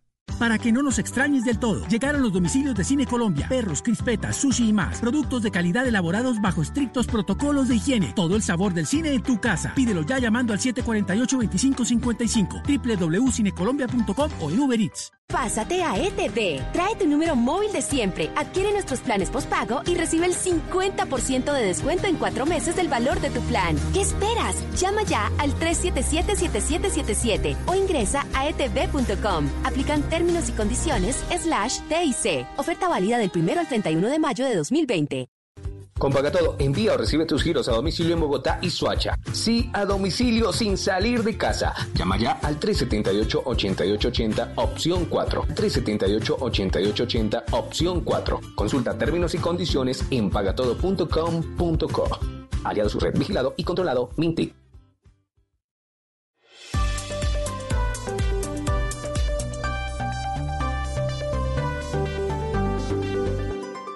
Estás escuchando Blue Radio y bluradio.com. Desde hoy y hasta el lunes en la madrugada hay toque de queda en Cali, en todo el Valle del Cauca, en Medellín, en todo el Valle de Aburrá, pero también en Carmen de Viboral, en Río Negro, Barbosa, Copacabana, Sabaneta, Caldas y La Estrella, en Barranquilla, en el Atlántico, en Malambo, en Sabana Grande, en Cartagena, Valledupar, Bucaramanga, en Manizales y Aguadas, en el departamento de Caldas, que son zonas, municipios, departamentos, en donde para evitar que las celebraciones desborden el nivel de contagios, han tomado la decisión del toque de queda.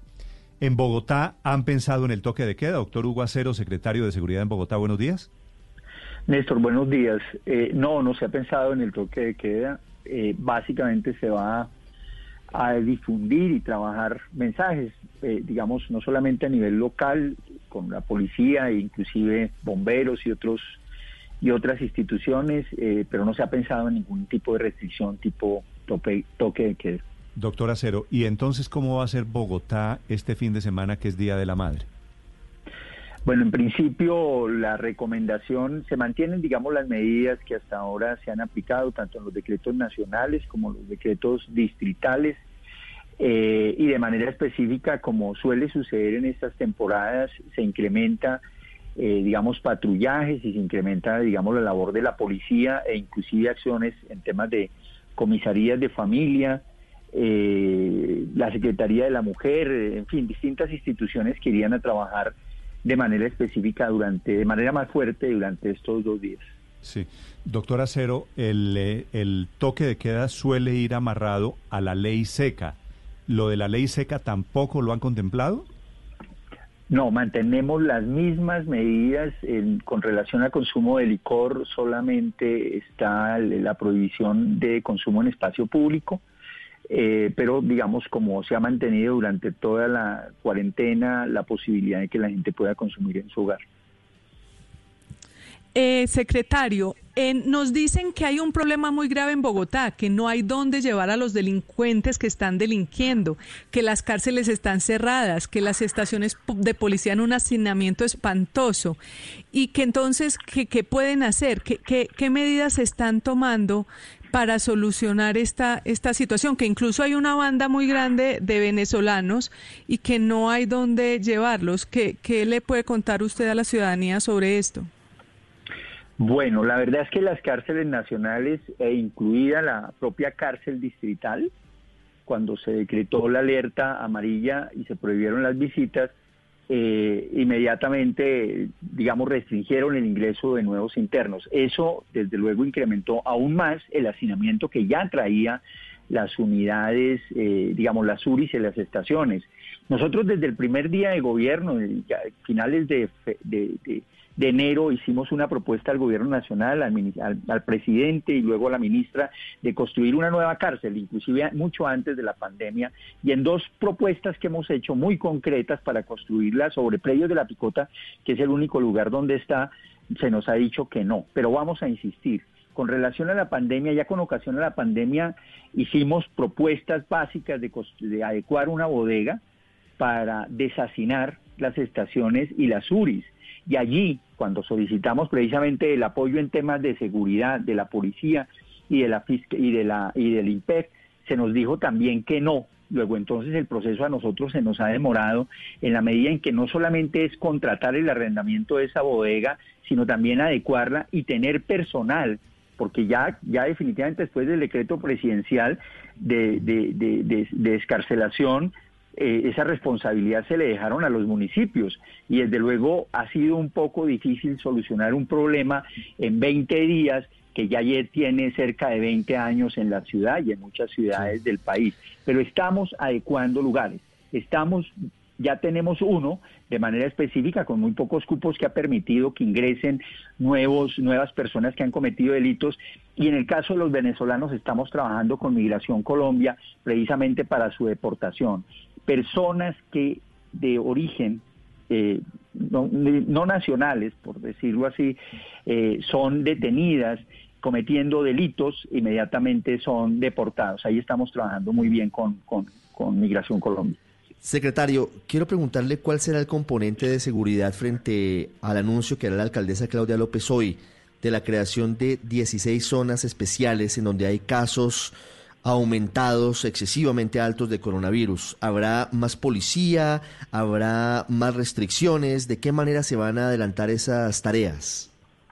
Bueno, en principio, digamos, la policía ha venido prestando y también el ejército, hay que reconocerlo, y allí básicamente lo hicimos activando los comités, no solamente distritales, sino locales de emergencia, eh, han venido prestando una, una labor importante en materia de socorro a esta emergencia. Y ahí estamos trabajando, digamos, con la policía, pero también desde luego con los temas de, seguridad.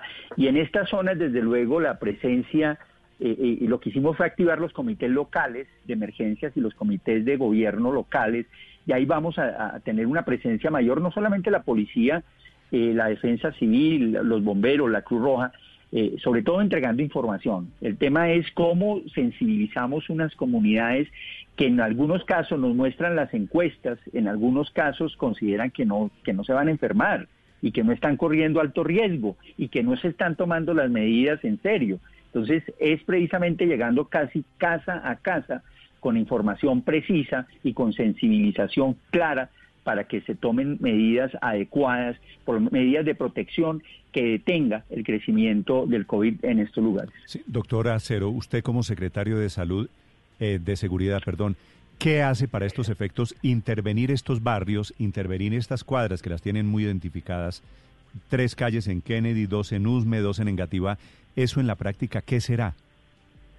En la práctica es información, en la práctica es sensibilización, en la práctica es decirles hay riesgo y hay que tener unos comportamientos adecuados, adecuados, hay que mantener de manera específica las distancias. Mira, por ejemplo, eh, ayer hicimos varios recorridos en algunas de estas zonas y de manera específica eh, pues vimos que en el caso por ejemplo de filas a bancos no se mantenía la distancia eh, ahí estamos trabajando mucho con los gestores de convivencia eh, y es precisamente sensibilizar, sensibilizar a las personas. El tema del uso permanente, permanente del tapabocas. O sea, yo creo que ese va a ser un indicador permanente absolutamente casi de Pero esto va a significar para usted aumentar el pie de fuerza allí, aumentar la policía. ¿Han pensado en el ejército también? Desde luego, por eso, por eso fue que activamos los comités locales de emergencias, porque es que en los comités locales de emergencias está, tiene presencia el ejército, tiene presencia la policía, inclusive el ejército y la policía nos viene nos vienen acompañando en la entrega de mercados, nos vienen acompañando precisamente en este tipo ah, de pero jornadas. En, en, la práctica intervenir esto es llevar allí ejército y policía quiere decir más fuerza pública para para meterle control social. Más, digamos, control social, digamos, en el caso de entrega de mercados, el ejército, el ejército lo hemos tenido básicamente en, eh, sin, digamos, con uniforme pero sin armas, entregando mercados, como suele suceder en cualquier emergencia. Eh, y hemos tenido medidas de seguridad compartidas, policía, ejército, pero no va a ser pues una ocupación y un cierre de estos barrios y de estas cuadras, no, no, no va a ser de, de ese nivel. Tengo entendido, doctor Acero, que en algún momento pensaron cerrar estas zonas, digo, cerrarlas, aislarlas más hacer más severa la cuarentena, pero se dieron cuenta que era muy difícil. Eh, se piensa siempre, digamos, siempre los extremos eh, están y yo creo que de esas maneras hay que pensar para luego ir suavizando o de alguna manera moderando las medidas. Igual se nos ha pedido que en algunos casos haya toque de queda, como comenzamos esta entrevista, y, no hemos considerado todavía esa medida. O sea, medidas extremas eh, seguramente no estamos todavía, no las vamos a aplicar en este momento. Okay. Doctora Cero, una pregunta final de lo que ocurrió anoche en Usme, una sonada, este muchacho muerto, el enfrentamiento con la policía. ¿Cuál es el último reporte que usted tiene sobre la situación en lo que llaman allí Usme Pueblo? Bueno, eh, allí se presentó precisamente un hecho que lo describe el comandante operativo de la policía. Eh, fue agredida la policía con eh, arma de fuego, reaccionó como debe hacerlo, eh, detuvo eh, a, la persona o a unas personas que pues que trataban de evitar el que tuvieran el quien había cometido el, este este atentado contra la policía. Se hubo enfrentamiento resultó muerto un menor de edad y lamentablemente también pues lamentablemente en los dos casos un menor de edad y un policía herido el muchacho que murió, tengo entendido, tenía 16 años, ¿era uno de los agresores a, la policía? No, digamos que este, esto, este es, esto debe ser objeto de la investigación, eh, no se puede señalar de esa manera. Sí, pero, pero a la policía le disparan desde un edificio, eh, la policía intenta meterse al edificio y allí es donde se arma la revuelta. A la policía le disparan, la persona que dispara ingresa al edificio y cuando intentan ingresar a detenerlo es que sucede el enfrentamiento con las personas que intentaron evitar el procedimiento policial. ¿Y qué originó todo, doctor Acero? Eh, el, disparo hacia la policía. Por eso, pero ¿por qué, ¿por qué le dieron, por qué dispararon a la policía? No tengo información, como digo, este el, suceso anoche se dio, eh, efectivamente el general nos entrega reporte inmediatamente eh, y eh, se inicia el proceso de investigación, no solamente interno dentro de la policía, sino también, desde luego, con los hechos que sucedieron penales, de la investigación penal. Hugo Acero es el secretario de Seguridad en Bogotá, 8.35 minutos. Gracias por acompañarnos esta mañana aquí en Mañanas Blue, doctor Acero. Con mucho gusto, Néstor. 8.35 minutos. Estás escuchando Blue Radio. ¿Estás bien? Si estás sufriendo algún tipo de maltrato, sientes miedo, tristeza o tienes alguna duda sobre tu vida sexual o tus relaciones familiares, podemos ayudarte. Entra a porquequieroestarbien.com, un centro de apoyo en línea para ti cuando lo necesites. Una alianza de la Fundación Santo Domingo y Profamilia, donde te acompañamos, te escuchamos y te ayudamos. Ingresa a porquequieroestarbien.com. Comunícate al 300-912-5231 o escríbenos a nuestro WhatsApp 320-616-2424 con el apoyo de Blue Radio. Hola mamá, ¿cuánto tiempo se demora en hacer un arroz con pollo? Es muy sencillo, hija, pero mejor hablemos por videollamada y así te explico mejor y nos vemos un ratico. Compra el regalo perfecto para ella en tienda.claro.com.co. Paga con tu tarjeta de crédito Claro Scotiabank Colpatria y recibe el 20% de devolución en todas tus compras. Si no la tienes, solicítala y recibe el 30% de devolución en tu primera compra. Este Día de las Madres, acércate a mamá. Consulta condiciones y restricciones en scotiabankcolpatria.com slash claro y en claro.com.co. Válido del 8 al 31 de mayo de 2020. Aprobación sujeta a políticas de crédito de la entidad. Vigilado Superfinanciera. Las victorias y derrotas, la pasión y la afición en juego y los datos de lo último en deportes se lo presenta Mañanas Blue. A esta hora, lo mejor del deporte en Mañanas Blue. Autorizado el regreso para la práctica de deportes individuales al aire libre y de no contacto. Se pondrán de acuerdo si es para el primero de junio o una semana antes. La lista es ciclismo de ruta y mountain bike, este solo para atletas de alto rendimiento. Para todos se abre el entrenamiento de atletismo, patinaje, tenis, golf, arquería, tiro deportivo, canotaje, remo, esquí, vela, surf, ecuestre, triatlón sin natación, levantamiento de pesas, actividades subacuáticas en aguas abiertas, natación en aguas abiertas y motonáutica. El tema de fútbol está abierto si se le permite regresar para el 25 de mayo. Difícil situación por su carácter colectivo. Recordemos que este fue un pedido de la agremiación de futbolistas.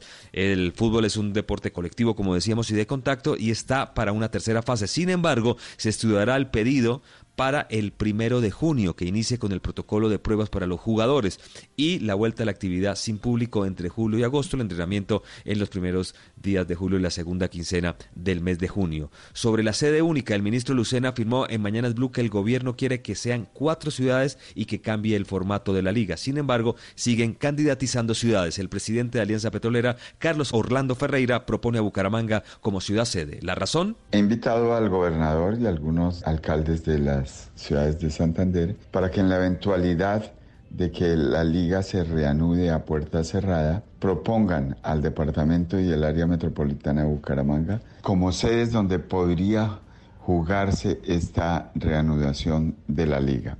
Santander es un departamento que se ha distinguido por el buen manejo de la pandemia, tiene buena infraestructura hotelera, o sea, yo creo que estarían dadas las condiciones. Y de otro lado, atención que la International Board autoriza cinco cambios a partir de que reinicie el fútbol en esta época post coronavirus, eh, la FIFA autorizará a través de la International Board cinco cambios en los partidos de fútbol. Cinco cambios a partir de que reinicie el fútbol. Es la noticia de última hora también. El Barcelona inició prácticas individuales, no tiene positivos en el grupo y Messi, Suárez y Vidal estuvieron en acción manteniendo distancias obligatorios. El Madrid también está sin contagio. James fue citado con toda la platilla para el día lunes a las 10 de la mañana. El 19 de junio es la fecha que más suena para que se reinicie el fútbol español. En Italia, Inter dio negativo en toda su plantilla, pero en otros equipos siguen subiendo los casos. Ya van ocho desde el inicio de las prácticas, uno en Torino, tres en Fiorentina, cuatro en Sampdoria. Los entrenamientos siguen adelante, pero el reinicio se aleja. Volvió el fútbol a Corea del Sur. Jeonbuk Motor venció 1 por 0 a Suwon Blue Wings. El veterano de 41 años, Lee Dong-gong, marcó el único gol. La algarabía de los hinchas se escuchó en el estadio, aunque no había público. La megafonía hizo su trabajo con cánticos y gritos pregrabados. No hubo abrazo en la celebración, tampoco hubo protestas en la roja que le mostraron a Terry Antions. El futbolista, o los futbolistas mejor, no usaron mascarilla, pero sí los técnicos y los suplentes. Llegó el fútbol DC, fútbol después del coronavirus. Calcio Mercato afirma que el joven talento de River Plate Jorge Carrascal interesa a la Fiorentina y al Besiktas de Turquía, pero que puede ser incluido en un trueque con el Pipa Higuaín para que el colombiano vaya a la Juve. Vamos a ver. El ciclismo da noticias. Egan invitado a un programa del canal Eurosport y Nairo Quintana sin invitación a la Vuelta a España. Cristian Marín nos cuenta. Tito, gran golpe a la autoestima del Arquea Sansic, que tiene como jefe de filas a Nairo Quintana. Hoy la Vuelta a España confirmó los 22 equipos y la escuadra francesa, que es procontinental, fue excluida. La organización de la Ronda Ibérica se la jugó por dos equipos locales. Nairo no estará en la Vuelta y todo apunta a que este año solo correrá el Tour de Francia. Entre tanto, Egan Bernal volvió a hablar de Lineos y de la distribución de las obligaciones que se tendrán en la próxima edición del Tour de Francia. Egan fue contundente y aclaró que no desperdiciará ninguna posibilidad de defender la corona. Soy joven, ya gané un Tour de Francia y no, no voy a desperdiciar una oportunidad para ganar otro Tour de Francia. Que me vaya a sacrificar estando a mi 100%, o sea, no creo que lo vaya a hacer ni yo, ni, ni él, ni, ni, nadie. Este año el Tour de Francia se correrá del próximo 29 de agosto al 20 de septiembre y terminó su servicio militar el coreano Song, la estrella del Tottenham Hotspur inglés. Es esperado este lunes de vuelta en Londres para que regrese a entrenamientos. Bueno, y hasta aquí la información deportiva por ahora en Mañanas Blue. Estás escuchando Blue Radio. Sí, yo celebro y comparto todo con mis amigas. Que mi hijo se enganchó con la serie que me gusta, que mi hija aprendió a tocar guitarra online, que mi esposo se volvió experto en tecnología. Celebrar en casa es mejor porque si tienes servicios hogar y un plan postpago claro, recibes más velocidad en tu internet y más datos en tu plan. Celebra primero con quien siempre celebró todo junto a ti. Llama numeral 400. Oferta válida del 1 al 31 de mayo de 2020. Condiciones y restricciones en claro.com.co. Estás escuchando Blue Radio. Prepárate para empezar a trabajar desde casa con una taza de café y un escritorio ordenado. Es tiempo de cuidarnos y querernos. Banco Popular. Siempre se puede. Hoy es momento de quedarnos en casa y cuidar a los que tanto han dado por nosotros. Esa es nuestra manera de darles las gracias. Demostremos que somos capaces de ver el lado positivo de cada situación. Unámonos y volvamos a conversar en familia. Saquemos los juegos de mesa y convirtamos este momento en un espacio de amor y reflexión para volver a lo esencial. Cuentan con nosotros y con nuestros canales digitales para que puedan quedarse en casa. Es tiempo de cuidarnos y querernos. Siempre se puede. Banco Popular. Somos Grupo Aval. Vigilado Superintendencia Financiera de Colombia. Esta es Blue Radio, la nueva alternativa. Se hizo la prueba del coronavirus la gobernadora del Departamento del Atlántico, Elsa Noguera, y dio negativo. Dijo que se hizo la prueba porque su secretaria de salud, que se llama Alma Solano, dio positivo. En Barranquilla, Alejandro Tapia. Néstor, en aislamiento en su residencia y asintomáticos permanecen la secretaria de Salud del Atlántico, Alma Solano, y otros dos funcionarios de esta dependencia, luego de dar positivos en la prueba de COVID-19.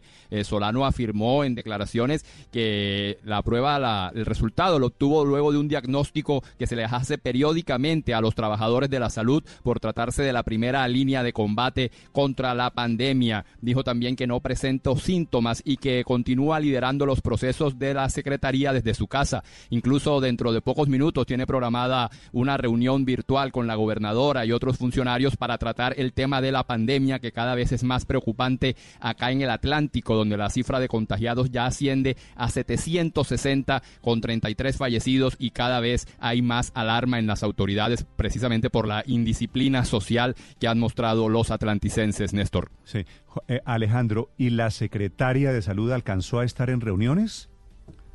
Sí, ella, ella está en la primera línea de combate, como ella misma lo dice, y bueno, sí, había estado permanentemente también en reuniones con eh, funcionarios y con la gobernadora que se realizó la prueba y salió negativo el Sanoguera, Néstor. La secretaria Alma Solano. Doctora Solano, buenos días.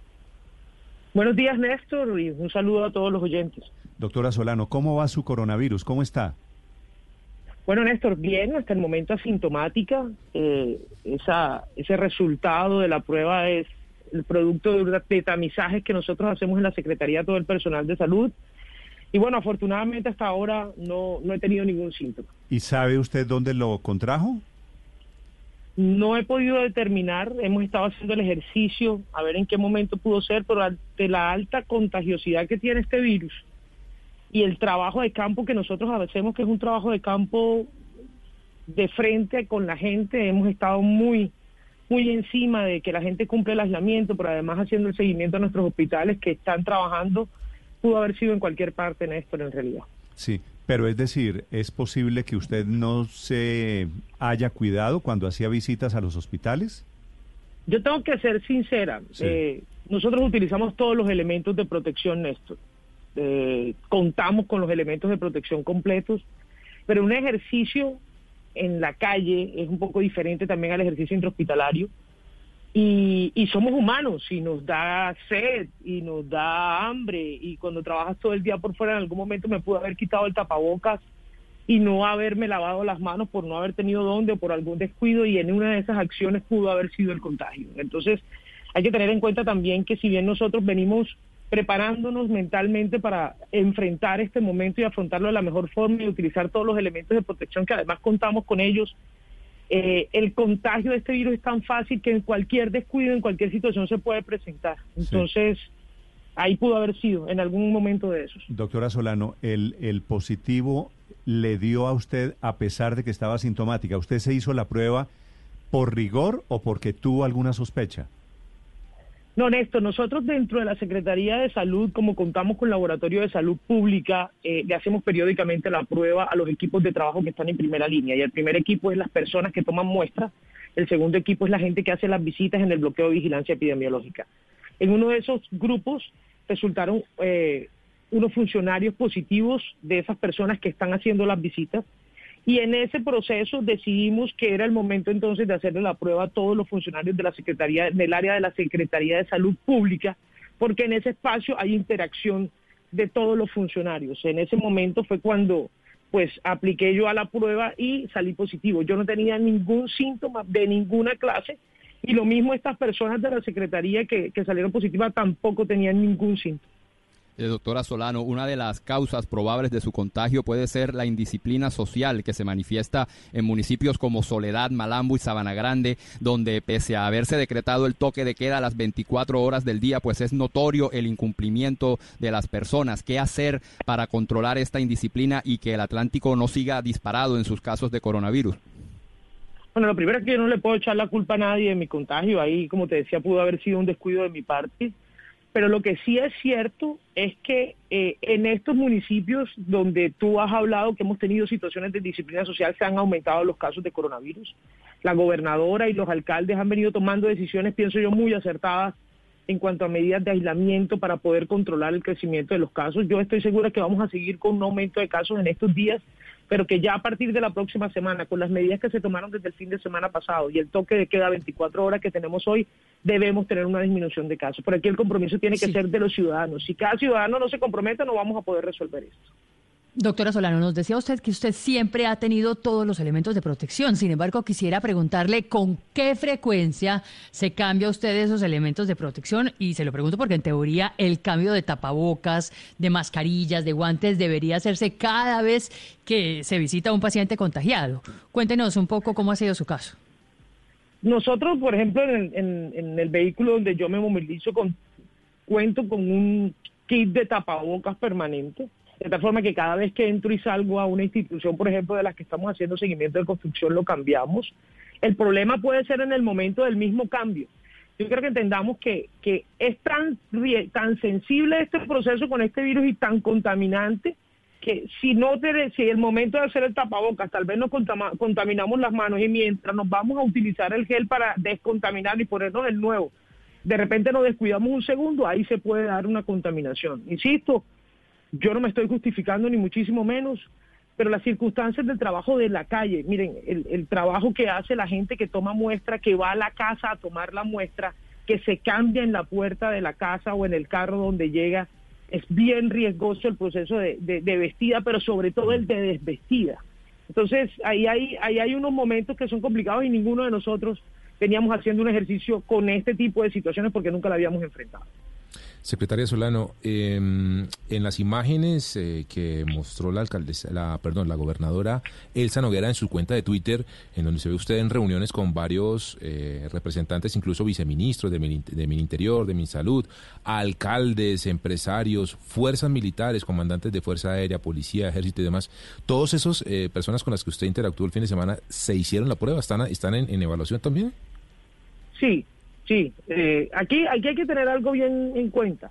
Y es que un contacto cercano, que en el caso de que pueda haber una persona positiva, un contacto cercano es una persona que por más de 15 minutos comparta con esa persona positiva sin el uso de elementos de protección adecuados. Lo primero es que en todas esas reuniones siempre todas las personas utilizaron los elementos de protección, pero a pesar de eso se solicitó y se informó para que estas personas se hicieran la prueba hasta el momento, afortunadamente, ninguno de mis contactos pero usted ha se vio, ¿Pero qué fue lo que hubo en Barranquilla el fin de semana? Que usted se vio con medio país allá. Pues teníamos la situación del aumento de los casos de coronavirus en Soledad, en Balambo y en Sabana Grande. Hemos tenido un aumento esta última semana muy grande, hemos estado haciendo un trabajo bien importante y, y el Ministerio de Salud y de Defensa vinieron a escuchar las estrategias que nosotros estábamos planteando y que habíamos implementado para empezar la reducción de casos. En ese momento tuvimos pues, un respaldo muy importante por parte de ellos de todas las estrategias y contarles verdaderamente cuál es la situación que estábamos viviendo. Doctora, doctora Solano, la descripción que usted hace de las dinámicas que tienen que vivir las personas que toman las, las pruebas y el riesgo que asumen hace que la ciudadanía los tenga que valorar más, porque realmente es muy peligroso el tema. Estoy completamente de acuerdo contigo y yo creo que esto tiene que también servir para sensibilizar a la gente. O sea, todas estas personas que salen todos los días a hacer las visitas en la casa muchas veces son rechazadas. Ven como si llegara la peste. Y lo que estamos haciendo es exponiendo nuestra salud, exponiendo nuestras vidas, a pesar de contar todos los elementos de protección, para poder identificar rápidamente los nuevos casos positivos y poder generar las medidas de aislamiento. Esto lo estamos haciendo por toda la vocación y el compromiso que tenemos y lo que esperamos de la ciudadanía por lo menos es que nos respeten y que entiendan que a pesar de todo el riesgo lo vamos a seguir haciendo. Doctora Solano, ¿usted antes del coronavirus tenía alguna enfermedad grave de esas preexistencias, de esas morbilidades que agravan la epidemia?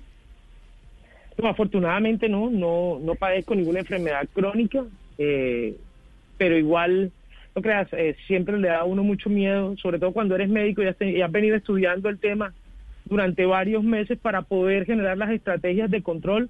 Entonces es muy difícil que no se te vengan a la cabeza las complicaciones, pero afortunadamente no tengo ninguna enfermedad crónica existente. ¿Usted es médica de profesión? Sí, señor, yo soy médica. Médica. ¿Le puedo preguntar su edad? Bueno, bueno, mi mamá se pone un poquito brava. mi mamá se pone brava, no, sé yo, no, pero no, sin problema. Yo tengo 45 años, allá mi mamá me va a regañar, no hay rollo. ¿Y, su mamá por qué se pone brava? Pues porque revela la edad. Porque le sacan la cuenta de la edad a ella. Eh, doctora... no, porque significaría que yo le pregunto después, ¿y a qué edad la tuvo su mamá? No, pero es que esas son las amigas. El problema son las amigas que empiezan a ah, sacarle la cuenta. Entonces, entonces borremos. No le he preguntado, no le he preguntado nada. Doctora, doctora Solano, es un gusto saludarla. No, muchísimas gracias a ustedes por su llamada y decirles que, que toda Colombia, no solo nosotros aquí en Barranquilla, todas las secretarías de salud, estamos poniendo el pellejo porque esto salga adelante, nos estamos exponiendo eh, y así queremos estar en nuestras casas y no lo hacemos simplemente porque tenemos que, arriesgar o trabajar por toda la gente. Entonces, pedirles el respeto y la comprensión en este proceso. Muchas gracias. Yo creo que, que su caso habla del riesgo que están corriendo quienes están en la primera línea que son quienes están atendiendo la pandemia. La secretaria de Salud del Atlántico, Alma Solano, que le dio coronavirus y está aislada en este momento, pero afortunadamente bien y recuperándose. Gracias, doctora Solano. Estás escuchando Blue Radio.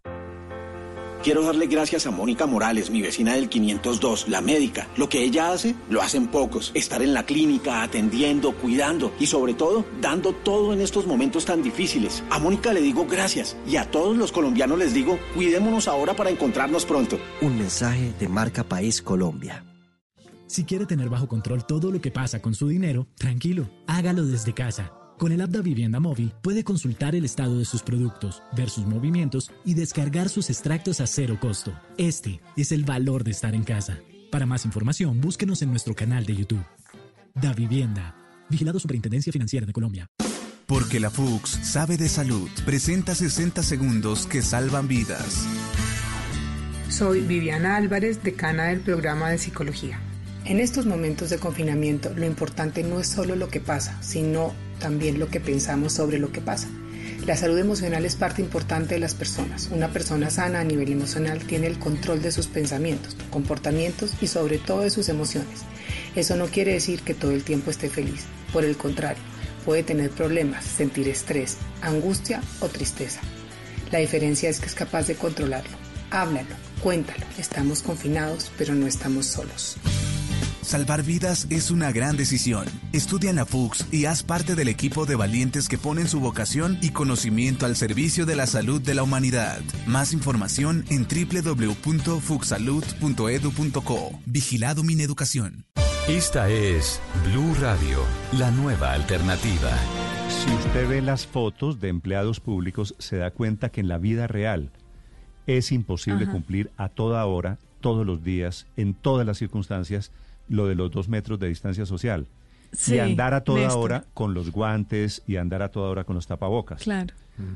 Pero a mí me llama particularmente la atención, Néstor, que por ejemplo, el caso de la Secretaría de Salud del Atlántico, estaba aquí revisando en Internet y está al lado de la gobernadora Elsa Noguera sin guardar, no digo los dos metros de distancia, sin guardar un metro de distancia. Mire la fotografía, Luz María, de ayer del ministro de Salud, ella es la secretaria de Salud de Barranquilla, del Atlántico. Sí. La fotografía de ayer del ministro de Salud con la canciller y con el embajador chino en la entrega de unos aparatos, de unas ayudas del gobierno chino a Colombia. Ah, todos no tenían distancia. Todos no estaban, no, aparecen estaban a 80 centímetros. No, Felipe, con el codo, los codos pegados, mm. sin guantes, con tapabocas sí. pero sin guantes. Oiga, pero entre otras cosas, la canciller me sorprendió porque es una mujer mayor de 70 años, verla en, la Cancillería, en el despacho. Felipe, mire, pero, mm. pero no solo la canciller, yo también estoy de acuerdo con usted. Yo no, no, es que me sorprendió porque no la veíamos hacía tiempos a la, canciller. y estaba en el despacho y es una mujer mayor de 70, en teoría debería despachar desde su casa. Pero, la canciller yo creo que yo creo que está exceptuada, Felipe. Me imagino, sí. Para un caso, para un caso excepcional. Pero no se están cuidando, Néstor. Felipe, mire la fotografía. Y es un mal mensaje para, toda la, para todo el país. es un mal mensaje. Lo de ayer del alcalde de Medellín. La foto oficial de la alcaldía de Medellín en un acto con una, dos, tres, cuatro, cinco personas en total, el alcalde en la mitad. Todos sin guantes, todos a qué distancia? Pegados. Pegados como si fueran un equipo de fútbol. Pues sí, como, sí. Lo del fin de semana en Malambo fue un consejo de seguridad, en donde estuvo la doctora Alma Solano, la secretaria de, de salud del Departamento del Atlántico. Y estuvo mucha gente, Néstor. Estuvieron alcaldes y estuvieron tres viceministros. Tres viceministros. Sí, pero lo que le quiero, lo que le quiero decir, Ricardo, es que en el mundo ideal no nos tocamos, no nos vemos, no nos acercamos. Nosotros aquí en la cabina. María Consuelo, acabo de acercarme a usted. ¿No? ¿A cuánto estuve? ¿A 30, 40 centímetros? Yo brinco para el otro lado apenas lo veo caminar hacia mí. ¿Sí? Pero, pero no todo el mundo. Es decir, cierto grado, cierto grado de acercamiento va a ser imposible. Porque no tenemos la costumbre de estar a dos metros. Es que, pero eso es fundamental, es que, eso es fundamental. No, no, no, no, yo no lo estoy justificando. Eh, lo que pasa es que, eh, es decir, no tenemos la, la costumbre de estar a dos metros de las personas pues Néstor, cuando usted, el, padre Linero, Luz María, Ospina, los que estamos en cabina... Estamos muy cerca siempre. Hablamos, hablamos off the record, estamos a 40 centímetros cuando nos salimos de cabina, vea esta cosa, vea esta aquella, vea esta... O sea... Pero, no, y algunos tenemos una personalidad que nos gusta darnos abrazos y nos gusta saludarnos con la gente. yo soy así. Pero con la escoba. De acuerdo. y hoy en día el problema, como decía, yo creo que el problema, como decía Luz María, es el mensaje porque le estamos diciendo a la gente que se cuide, que sea consciente, que la distancia social, inclusive al interior de las familias y los gobernantes no son tan conscientes. Pero yo, creo que, es el poder simbólico, pero, Néstor, lo que tenemos que, digo, padre, es no solo los gobernantes, es todo el mundo. Es que es que mira, Néstor, estamos acostumbrados a otro tipo de vida. naturaleza. Claro, es que los cambios no se dan por un chasquido de dedos, es que es muy complejo, pero eso lo único que implica es que tenemos que estar muy atentos y muy disciplinados. Yo sí hago un llamado a todos nuestros dirigentes, a todos los que son referentes públicos, a que nos den ejemplo, a que hagan el mayor esfuerzo de cumplir esa norma de distancia social, que no es fácil, no lo es, pero hay que hacerlo. Entonces el ministro de Salud, la canciller, el embajador, el alcalde de Medellín, la secretaria de Salud del Atlántico, todos los gobernantes, eh, para, ponerlo, para ponerlo en positivo, que hagan un esfuerzo adicional para que nos den ejemplo. Silvia, señora, ¿qué me quiere decir 859? Mira, yo les quería contar una, una, una, experiencia personal para contarles lo difícil que es tomar todas las precauciones. Yo tengo una situación familiar, eh, mi hermano, mi cuñada y dos de mis sobrinas son médicos y todos trabajan en servicio de emergencia en el sur de Chile. Y yo la verdad es que lo he pasado mal con esto. Mi hermano me cuenta que él está en el servicio de emergencia. Ellos tienen que ponerse un traje especial para protegerse. Pero me dice, yo no puedo estar siempre con el traje porque tengo que cambiármelo cada vez que cambio de un paciente a otro.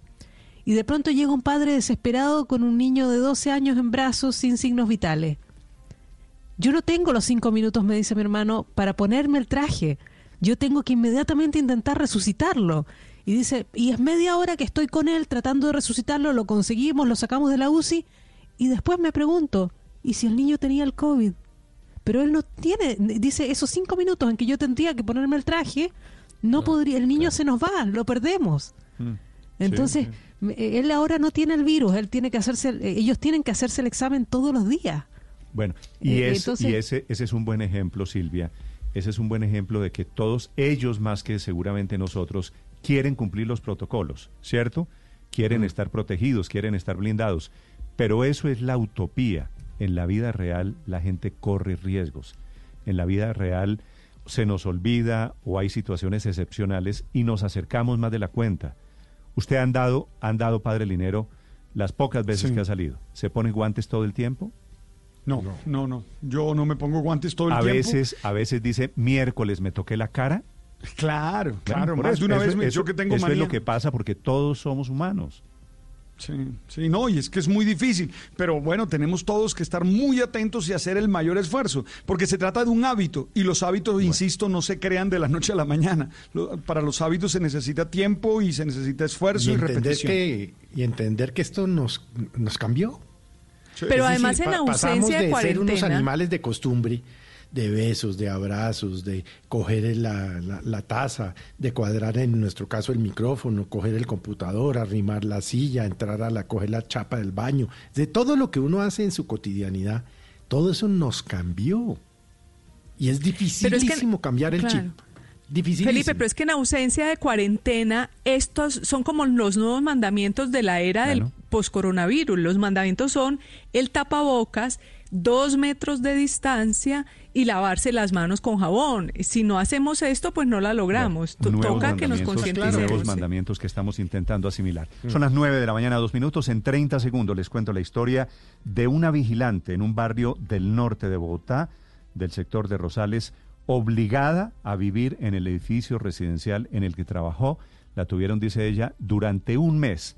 Le daban 15 mil pesos, dormía en el sofá, no la dejaban mover, no la dejaban salir, muy parecido a la esclavitud de hace ciento y tantos años. En época de coronavirus también cuando se exacerban todas las mezquindades. Estás escuchando Blue Radio. Es hora de lavarse las manos. Volkswagen te recuerda que este simple acto es uno de los más eficaces para protegerte y proteger a todos en tu familia. En Blue Radio son las 9.3 en Blue Radio. Y a esta hora en Blue Radio tenemos recomendaciones e información importante para todos nuestros oyentes. Para Volkswagen la seguridad es una prioridad en todo momento. Y este es el momento de protegerte de lavarte las manos, de distanciarte socialmente y de tener paciencia. Pero también es la hora de aprovechar el tiempo en familia, de reconectarte y de disfrutar la compañía de los que más quieres. Es un mensaje de Volkswagen. Seguimos con más aquí en Blue Radio. Esta es Blue Radio, la nueva alternativa. Eddie Fonseca, Eddie era celadora de este edificio el edificio está ubicado en la 84 con cuarta. Para quienes no conocen Bogotá, Felipe, esta es una de las zonas más, eh, más exclusivas. Pues, elegantes, exclusivas, supuestamente, con la élite de Bogotá. Mm. En ese edificio, ¿Con qué, Néstor? ¿Con cuarta? 84C con cuarta. Sí, sí. Creo que esto, es, esto debe ser arriba de la circunvalar, ¿no? Sí, es exactamente es exactamente... Salida, salida a la calera antes de coger salida la calera. Salida a la calera, solo que uno echa para derecha, exacto, Para los que no viven y no conocen Bogotá. Doña Edi, buenos días. Muy buenos días. Doña Edi, ¿usted cuánto tiempo llevaba como vigilante, como celadora en este edificio? Llevaba un año. Un año. ¿Y qué fue lo que le pasó cuando llegó el, coronavirus allí? El día 25 de, de marzo me recibí turno desde ese día me tocó quedarme allá en el edificio. Con ellos me, me dijeron de que iba a tener la salida para poder ir a visitar a mi familia, el cual nunca se, se dio, no me dejaban salir. Eh, siempre estuve ahí trabajando de domingo, un mes trabajando de domingo a domingo de cinco y media de la mañana. Pero ¿por qué, ¿por qué usted no salía? ¿Necesitaba permiso para salir?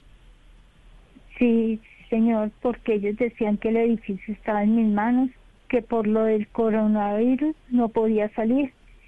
Y a veces me preguntaban, ¿por qué no puedo salir si entran y salen los residentes? Si entran domiciliarios, porque yo no lo podía hacer.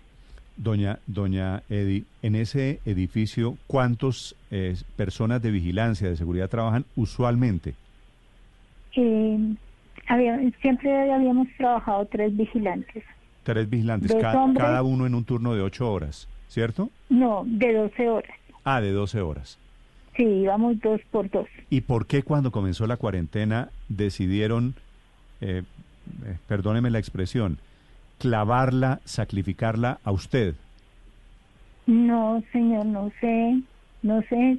Les cancelaron el contrato. Los compañeros decían pues que no entendían el por qué la finalización del contrato. ¿Le cancelaron el contrato a los otros dos?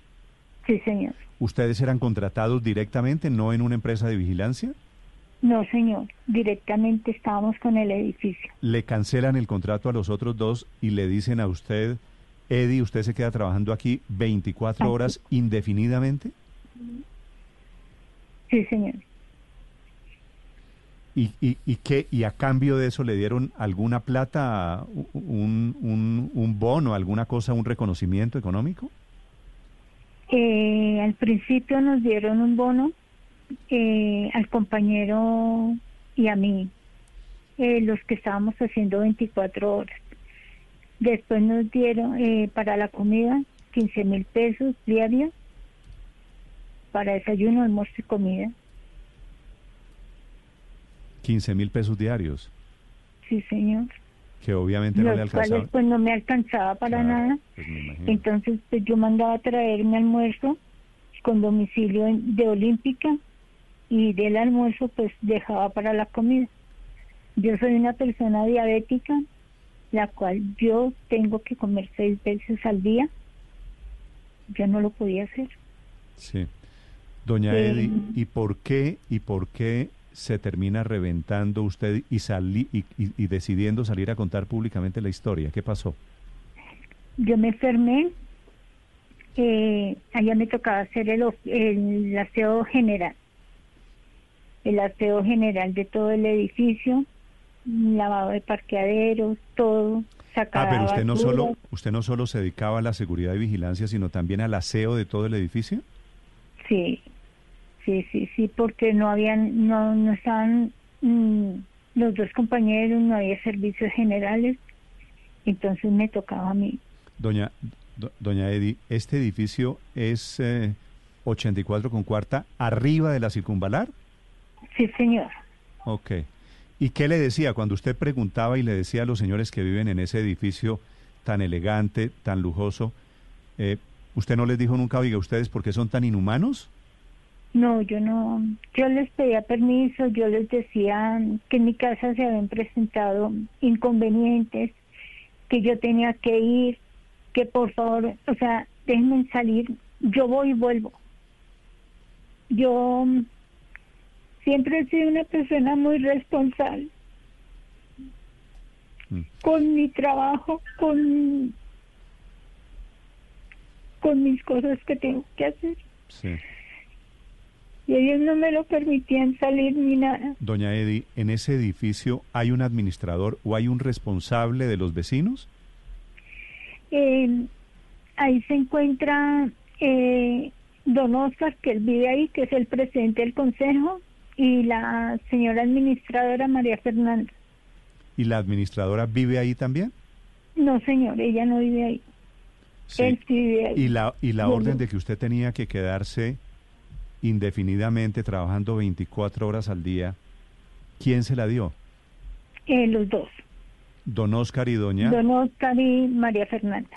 Don Oscar y María Fernanda. Don Oscar, Don Oscar, ¿quién es Don Oscar? Don Oscar Osorio es el presidente del consejo. Ya. Y, y, don Oscar dijo, se queda aquí trabajando 24 horas, le damos 15 mil pesos diarios para que usted desayune, almuerzo y comida Sí, señor. ¿Y, fresco como si nada? Como si nada. Eh, los residentes amablemente me ofrecían. Eh, un residente me ofreció, eh, me colocó un arroz porque yo estaba en administración cuando yo subí, pues yo cogí el arroz, él se dio cuenta por las cámaras, me llamó y me regañó. ¿La regañó por qué? Por haber recibido el arroz. ¿Quién la regañó, don Oscar? Don Oscar. Que, que si yo estaba pidiendo comida, yo le dije, no, don Oscar, yo no estoy pidiendo comida. Me, me lo dieron y yo lo recibí. Don Oscar, pero don Oscar, pues claro, ¿qué, ¿qué va a comer usted, cierto? Porque usted es un ser, usted les debe parecer un marciano a ellos, a don Oscar y compañía. ¿Qué clase? Sí, señor. Doña, doña Eddie, ¿Qué clase de ser humano es don Oscar? ¿Quiere usted describírmelo? Es una persona, para mi concepto, prepotente. Es él y ya, y es lo que él diga, no lo deja uno hablar. No, pues me imagino. Eh, él, él debe uno le está hablando y él sigue caminando, no, él no le para, no le pone cuidado a uno. Sí, estoy pensando en una palabra, usted la debe haber pensado también, ¿no? Señor. Sí, Felipe la dice. doña, doña Eddie. Y usted salió, se enfermó, ¿y qué va a hacer ahora con el edificio? ¿Qué va a hacer ahora para vivir?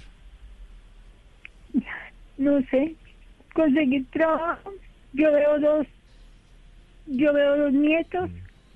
Eh, mi hija está estudiando y pues ahorita me toca que, que ella si pare su semestre de estudio porque no. Si usted se aguantó a don Oscar y se aguantó un mes trabajando en estas condiciones, usted debe ser una estupenda trabajadora, usted es una mujer decente, va a conseguir trabajo muy rápido, doña Eddy, no se preocupe.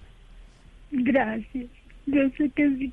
Sí, claro, doña Eddy, eh, eh, eso Porque es lo más importante. gusto todo lo que ellos hicieron conmigo. De verdad, yo lo di todo por el edificio para que ellos hubieran sido así conmigo. Doña Eddy, ¿en qué momento usted decide salir? ¿Y cuál es la respuesta de don Oscar y de doña María Fernanda? Eh, María Fernanda, ella poco eh, se comunicaba, se comunicaba, se comunicó como dos, tres veces para decirme que pasara unas circulares, para que pasara unas circulares.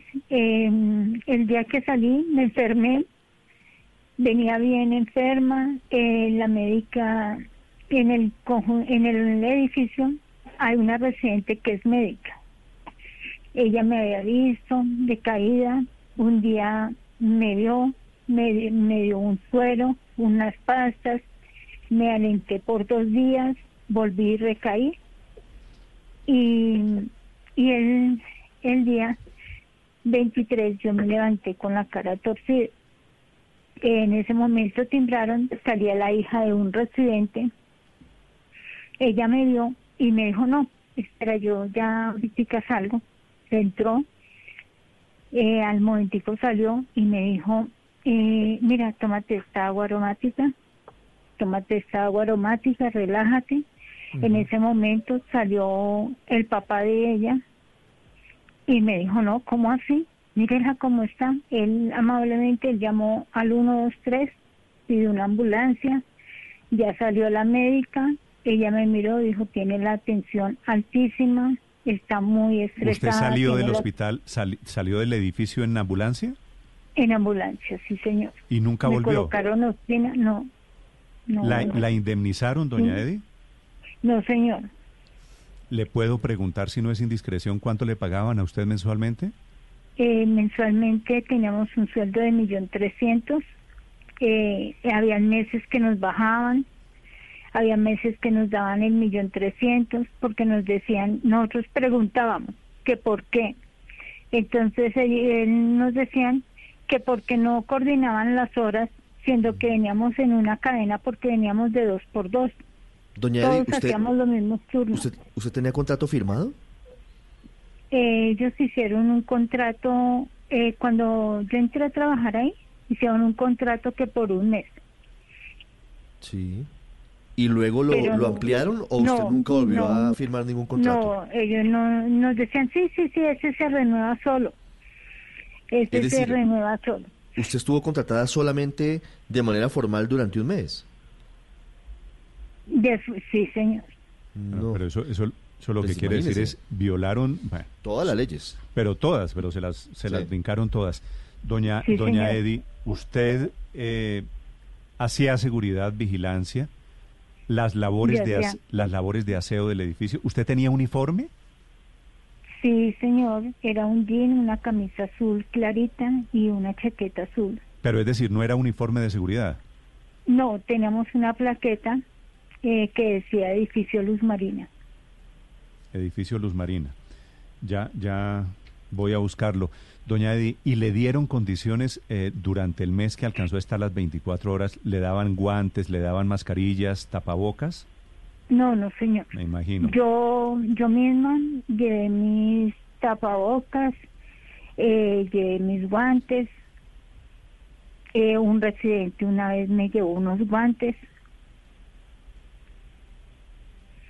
Nada, y el día que me sacaron de la ambulancia, mm, don Oscar se acercó a la, la señorita la para preguntó que por qué estaba así que en qué se, que por qué tenía la tensión tan alta, por qué estaba tan estresada. Yo le dije que hacía un mes no salía, que yo necesitaba ver a mi familia y ya se puso a preguntarme y don Oscar se acercó y me dijo, el, en el problema que usted nos está metiendo, pero usted se queda sin trabajo.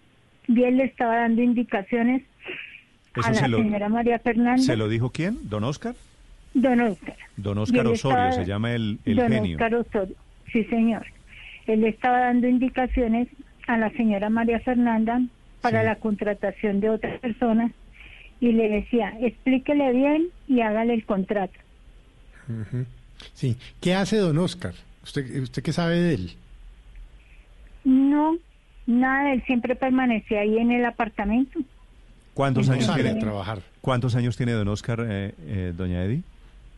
Más o menos. Pues no, más o menos por ahí como unos 37 años. Ah, para imaginarme la clase. No, no, se me va a salir No. en, en algún momento no, la no. palabra. No. Doña Eddy, pero los demás residentes, es decir, es evidente que quien eh, la contrató a usted y la trataba de esta manera, usted era don Oscar, pero los demás residentes del, del, de la- del edificio no sabían de estas condiciones en que usted estaba siendo tratada. No, señora. No.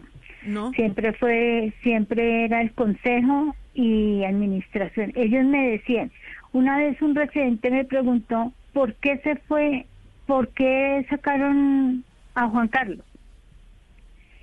Y yo le dije, pues no sé, le dijeron, y me regañaron y me dijeron que yo no tenía por qué dar información, que dijera que eh, entiéndase con administración y consejo. Ellos le pueden decir no está autorizada para dar ningún ninguna por qué se habían ido o no se habían ido. Doña Eddy, ¿y usted después de irse ha vuelto a hablar con el señor Oscar y, o ha pensado tomar algún tipo de medidas legales eh, contra él? No, señor. No, si Yo usted, no- si usted no, volví a lo demanda, con- lo demando yo, doña Eddy. No, ya está demandado, ya colocamos la demanda, eh, estoy con el doctor Nilsson Forero. Eh, Bueno, voy a hacerle, voy a hacerle toda la barra, la barra del mundo. Me impresiona mucho su caso, doña Eddy. Me pregunto cuántas personas viven en estas condiciones. gracias. Esto parece, esto parece una esclavitud, no una esclavitud moderna. Esto es lo más feudal que uno se pueda imaginar, lo más insensible. No. Hacía rato no, no me impresionaba tanto una historia. Doña Eddy, eh, ¿su familia qué le dice para terminar?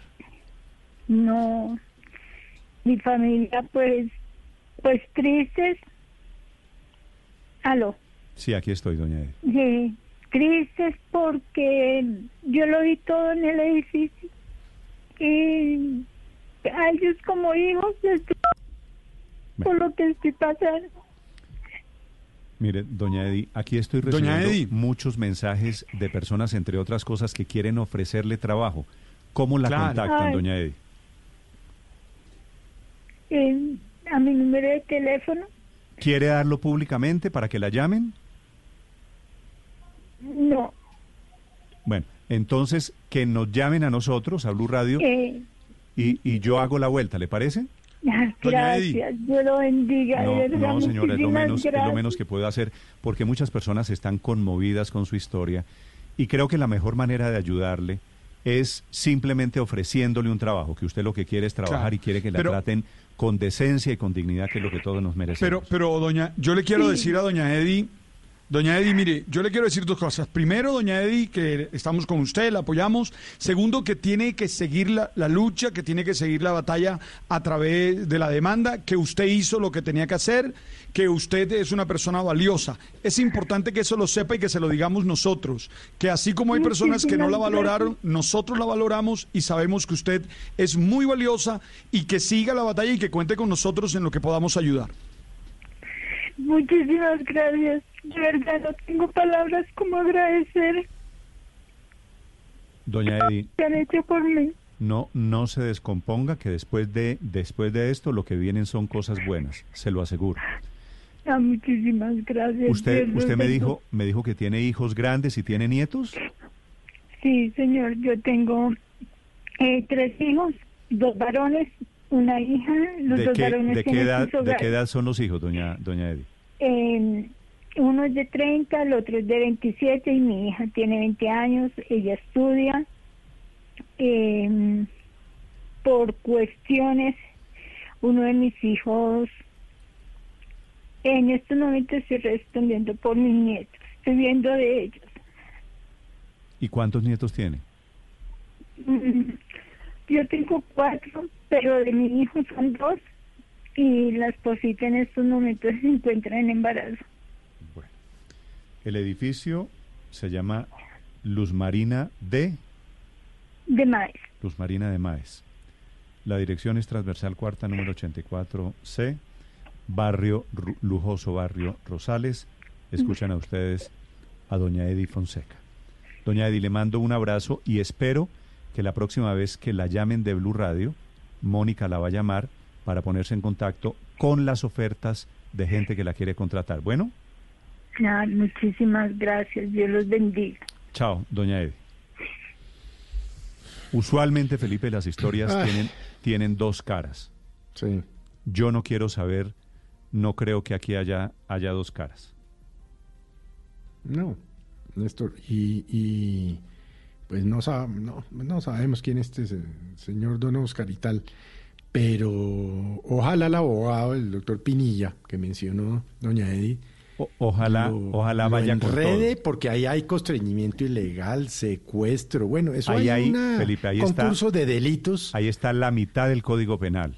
Sí, y buena parte del Código Laboral, de violaciones al Código Laboral. Pero es que sería importante que el, que el eh, Ministerio de Trabajo también le haga una inspección al edificio, Néstor.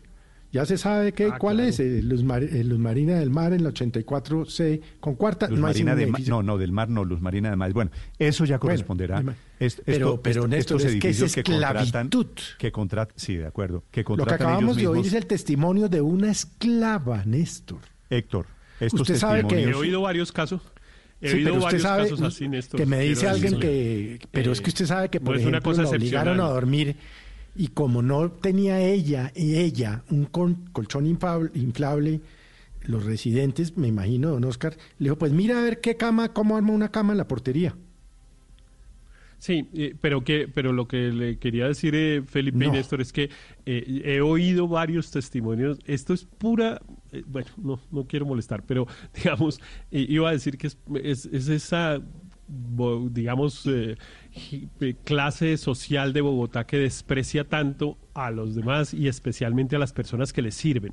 Y No ese es el generalice, no clasismo. generalice. Eh, No, no, no, Yo, pero- yo sabía pero- y por, yo sabía y por No, eso no, me iba a arrepentir porque sabía que No, Felipe iba a no, molestar y no no, quiero molestar en estas circunstancias. No refieras No, no quiero generar un específicamente al debate. caso, no generalice. No, pero, pero es cierto, No, Felipe, no, fue sí, cierto. Entonces sí, como este caso entonces sí me meto al de- muchos. entonces sí me, me- No, no, entonces no. sí me meto al debate. Yo Métase quería evitar el debate, pero sí me meto. Hay este un clasismo, hay un muchísimos.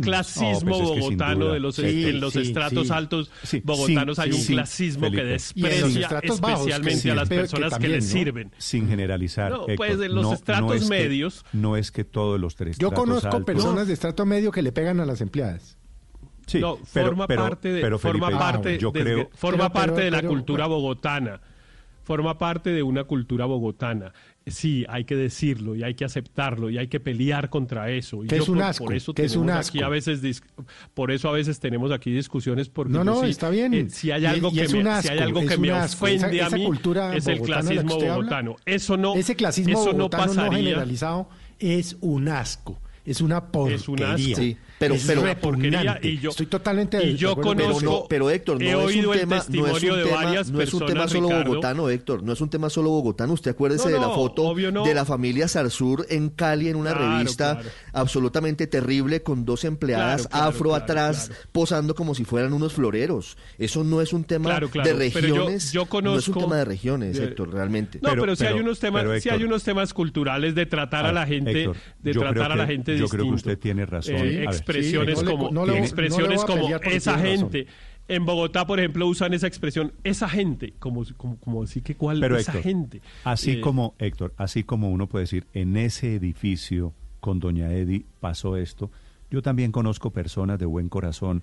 Sí, también. Eh, es decir, para no quiero no, ca- no quiero caer en el error de siempre de generalizar, No, de no se puede, de decir tal clase, tal sector. Pero- la gente no pero- es mala pero por no- ser rica o no es buena por ser pobre. no, pero sí hay unos valores culturales Sí, en unas sí, determinadas Héctor, regiones, pero esos en unas determinadas aquí- clases sociales. Aquí el problema no es de una clase social, aquí el problema es de don Oscar. Oscar tiene nombre y apellido, No, treinta y es que- pico de es años. que yo le- Oscar Osorio. Yo le iba a decir, pero es que yo le iba a decir cuando comencé este comentario y por eso fue que nos metimos en esta discusión, que yo conozco varios testimonios que ese es el tema, de personas que le han dicho a sus empleados del servicio doméstico eso, no en esas circunstancias tan indignantes, pero sí le han dicho, usted tiene que venirse a vivir acá, eh, usted tiene que quedarse acá para que nos siga sirviendo durante la cuarentena, lo cual me parece absolutamente indignante. O sea, aún si lo dicen bien, aún si las tratan bien a las personas que les prestan el servicio, obviamente si es como este relato, pues, pues no,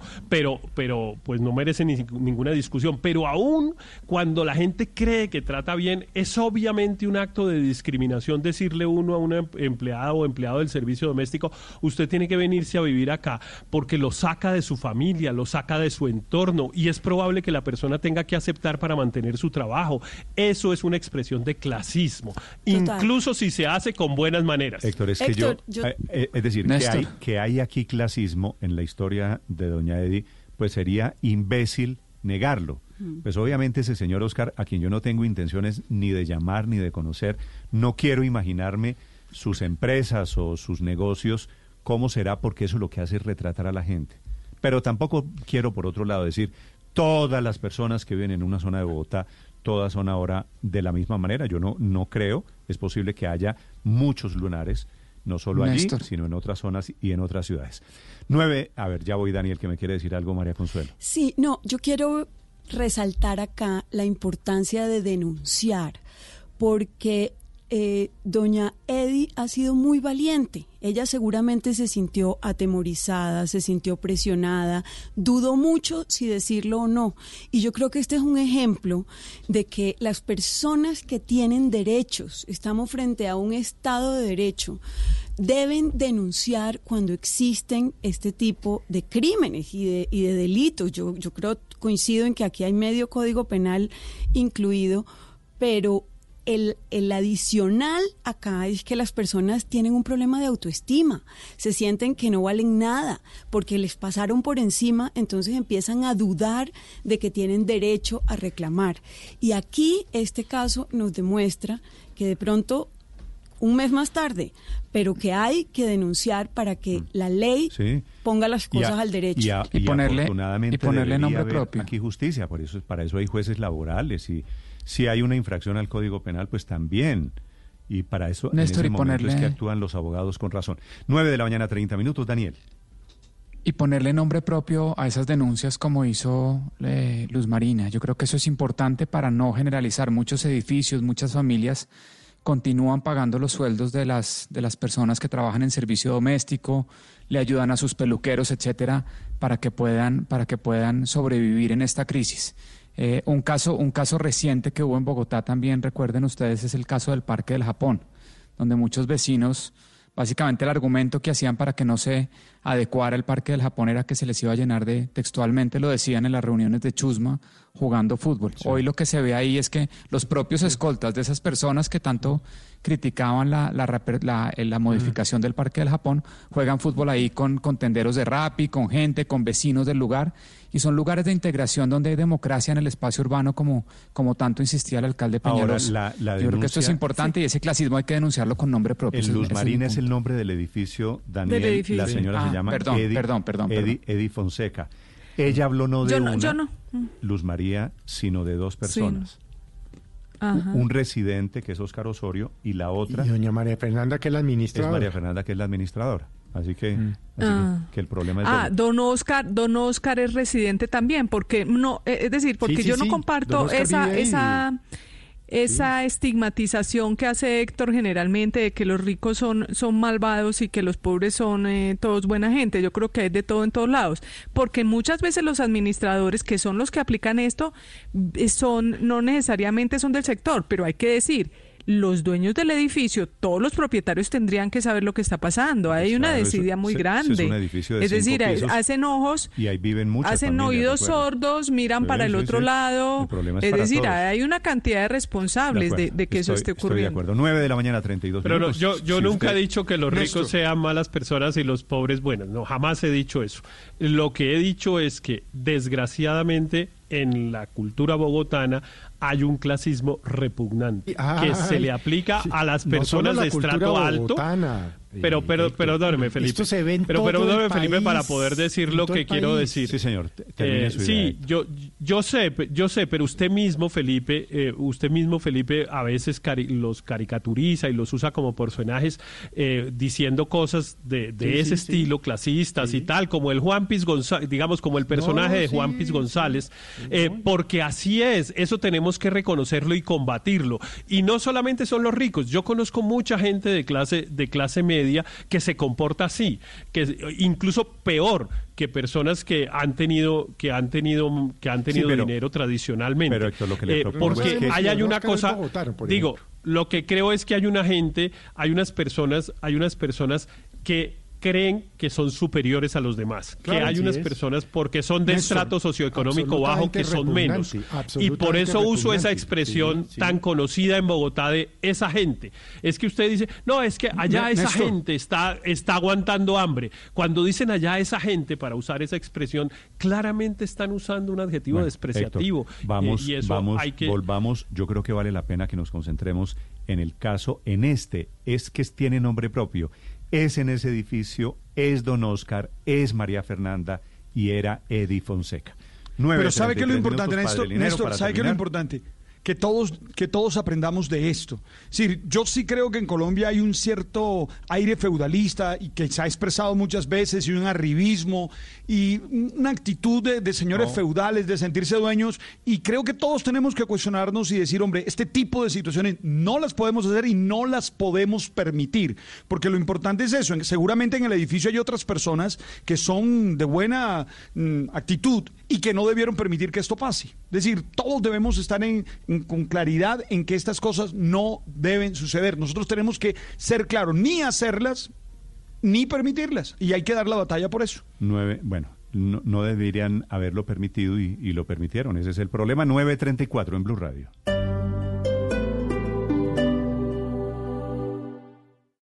Esta es Blue Radio. Sintonice Blue Radio en 89.9 FM y grábelo desde ya en su memoria y en la memoria de su radio. Blue Radio, la nueva alternativa.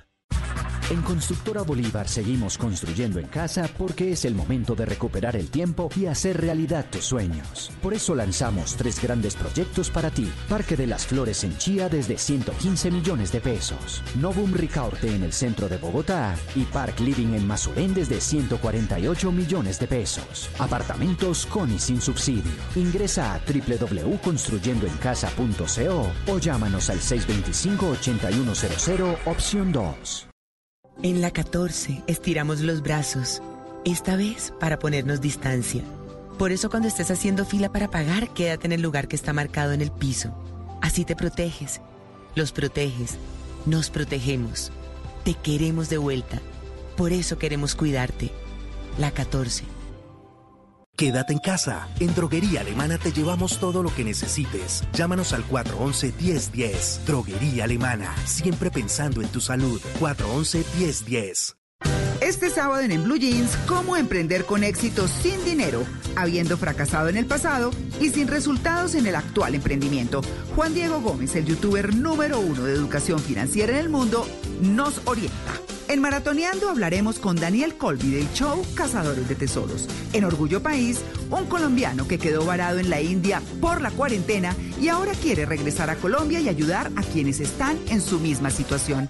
Bienvenidos a toda la música y el entretenimiento en el Blue Jeans de Blue Radio. En Blue Jeans, este sábado de 7 a 10 de la mañana por Blue Radio y bluradio.com. la nueva alternativa. Las mejores experiencias se viven con más velocidad. En ETV, compra internet de 50 megas y recibe 80 megas los primeros 6 meses. Además, recibe 50% de descuento en tu plan trío los primeros 4 meses. ETV, el internet con mayor cobertura de fibra óptica en Bogotá. Llama ya al 377-7777 o ingresa a etv.com. Válido en Bogotá hasta el 31 de mayo de 2020. Aplican términos y condiciones. R, les cuento del Pacto por la Vida. Es una invitación al autocuidado de los taxistas y cuidado de los pasajeros ante el COVID-19. ¿Recibió, colega? ¿Y qué es? R, son acciones simples como prestar siempre el servicio de taxi por call center o plataformas tecnológicas, cobrar la tarifa justa, no exceder los límites de velocidad y respetar las señales de tránsito, entre otras. ¿Recibido? ¿Suena bien? R. Además, nos invita a que nos lavemos las manos constantemente, usemos tapabocas y limpiemos el carro al menos tres veces al día. Recibido, colega, me monto el pacto de la vida. R. Quedamos con P. Taxistas en cuarentena por la vida. Alcaldía de Bogotá. El mundo está en tu mano. Escúchalo. Noticias de Colombia y el mundo a partir de este momento. Léelo, entiéndelo, pero también opina. Con respecto a la pregunta del día. Comenta. Yo pienso que ese código. Critica. Y sí, pienso que. Felicita. Vean que el pueblo lo está respaldando. En el fanpage de Blue Radio en Facebook tienes el mundo. Y un espacio para que compartas lo que sientes. Búscanos como Blue Radio en Facebook. Tú tienes mucho que decirle al mundo, porque en Blue Radio respetamos las diferencias. Blue Radio, la nueva alternativa.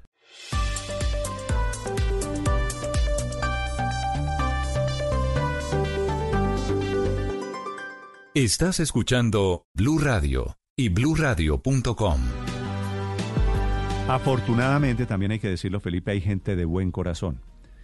Vecinos inclusive de ese edificio que están llamando, llamándome a decir que quieren ofrecerle un trabajo a doña, Mm. a doña Sí, Edi. Néstor. Así que tomo nota de los trabajos y doña Edi. Les ayudas, Y sí. doña Edi, sí, y, y- y los conecto con doña Edi, que es lo que corresponde en este momento, ¿no, Aurelio?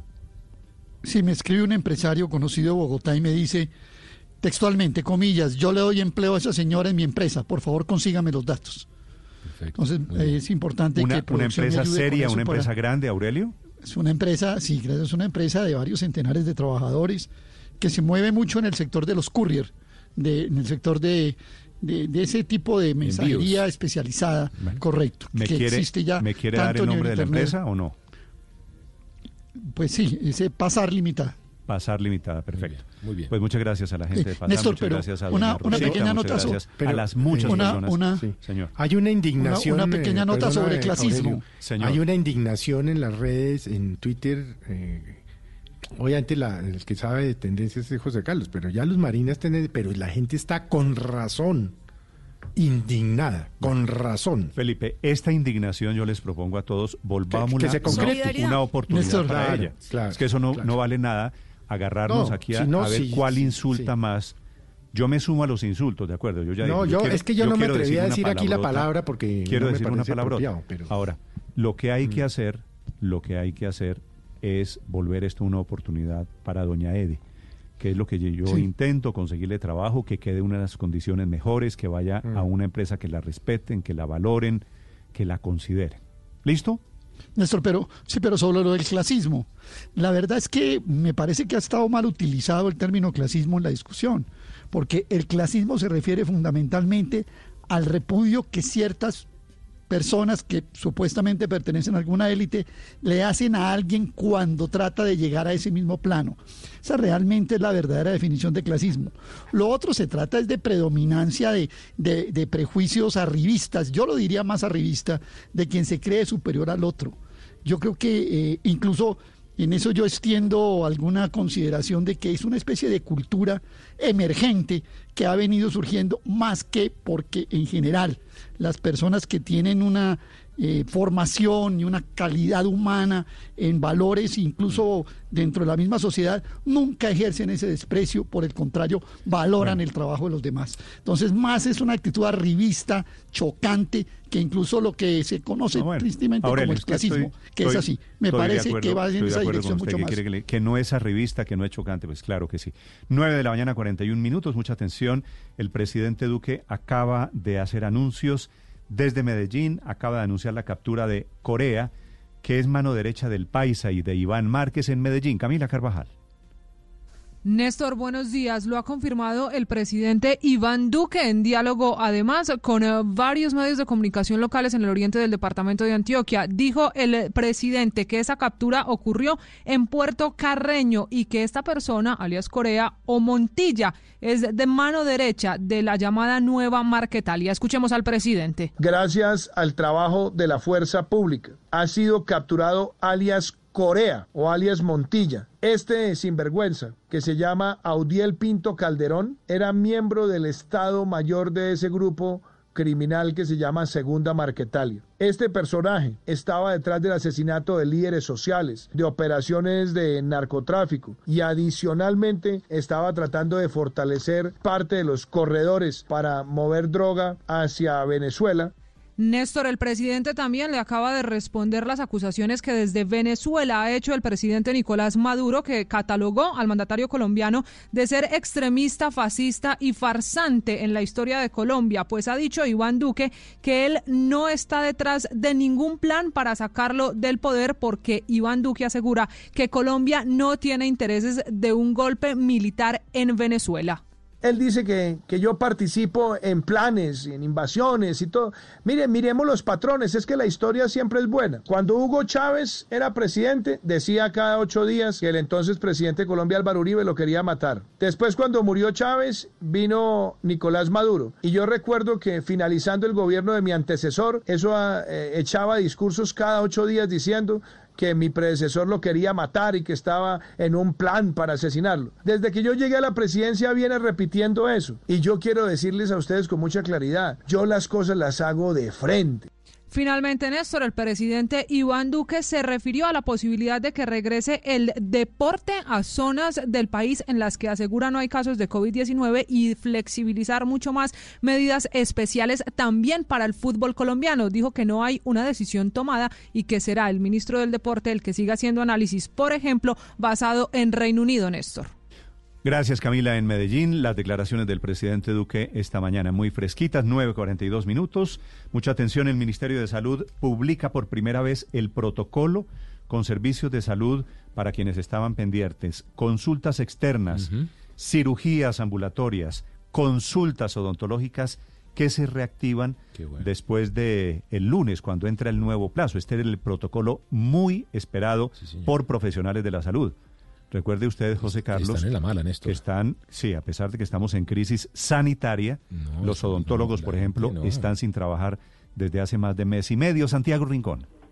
Néstor, muy buenos días. Efectivamente, si quiere, primero le leo la lista para todos los oyentes que están pendientes de qué servicios se van a reactivar. Eh, por ejemplo, usted ya lo decía, la consulta externa general, la consulta que apoye la atención en salud mental, es decir, eh, físicamente usted podrá ir a visitar, por ejemplo, un psicólogo y más en estos momentos que se han disparado los casos de afectaciones en la salud mental se podría reactivar la atención odontológica general y especializada que sea de carácter prioritario no urgente. Es decir, si usted tiene que hacer algo por su salud odontológica puede ir al consultorio, pero no, por ejemplo, para un blanqueamiento, porque eso es estético y lo estético todavía está prohibido.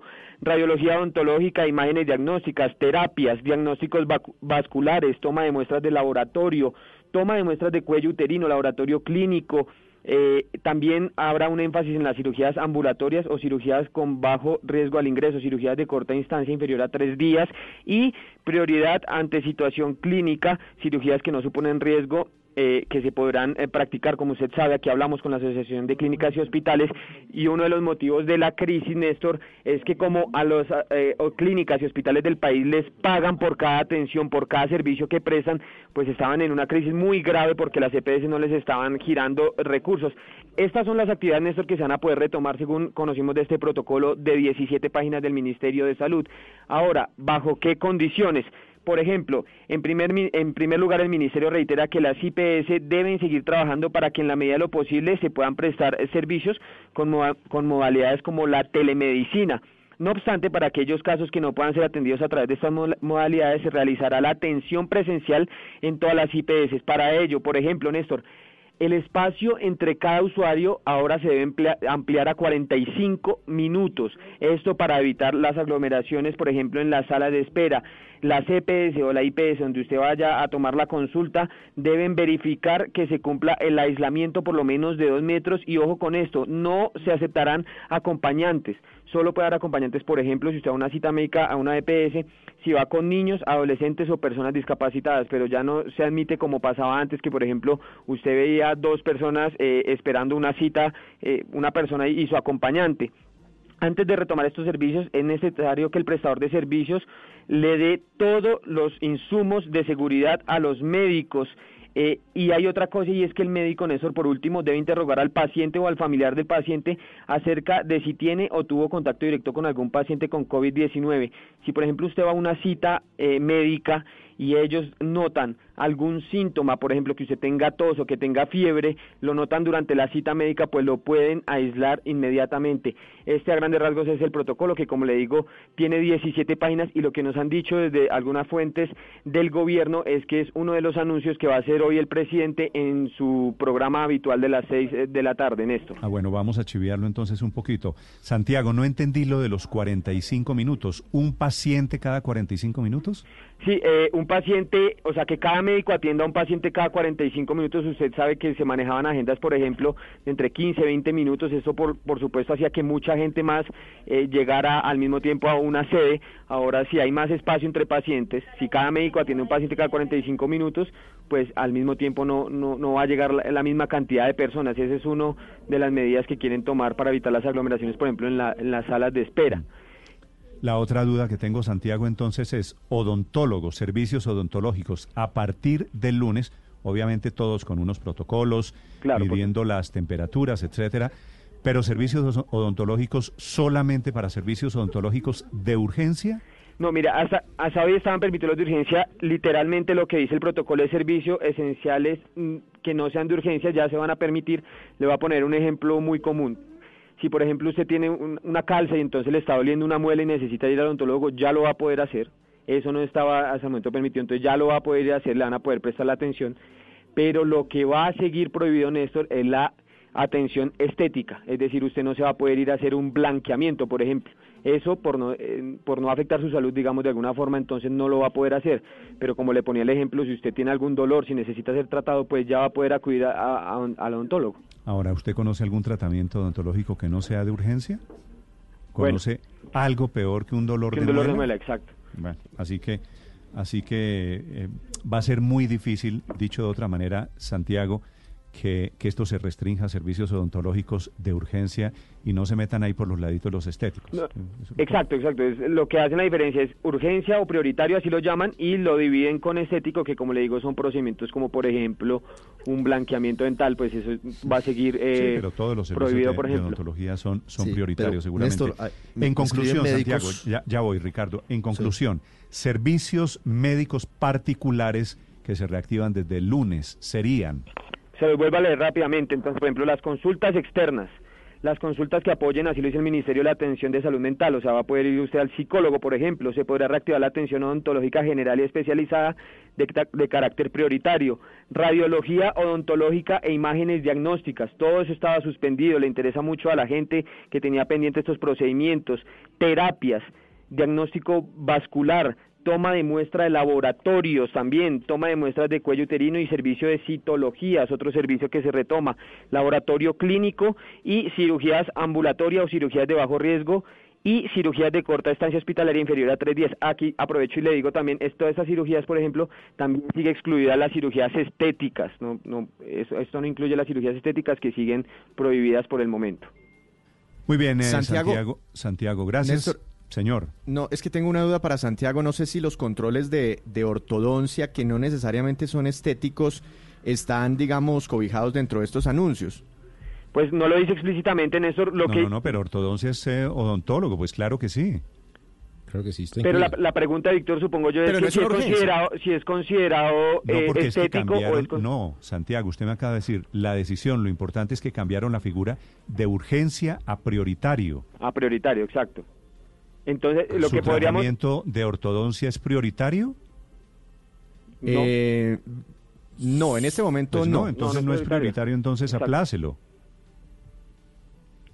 Sí, señor, lo que dice el ministerio en, en, en- a lo largo del protocolo, lo que dice el ministerio es que todo lo que usted pueda, y esto aquí nos lo ha dicho varias veces Héctor Rivero, es todo lo que usted pueda aplazar, lo que usted mismo crea que no tiene que tomarlo inmediatamente, que no tiene que acudir a un eh, centro hospitalario o a una EPS a llenar eh, las salas de espera, lo que usted considere que puede esperar, pues no lo, no lo tome. En este caso del ejemplo de Víctor es un buen ejemplo, pues si usted cree que, que esos controles de la ortodoncia se pueden demorar un, un par de meses más o unas semanas más, pues mejor que no, que no acuda a estos servicios. Néstor. ¿Hablan algo de oftalmolo- oftalmología? Eh, no, señor, aquí en el protocolo no habla nada de oftalmología, Néstor. Pues porque me preguntan a, me comienzan a preguntar aquí los oyentes. Gracias, Santiago. Víctor, a propósito, noticia económica del momento.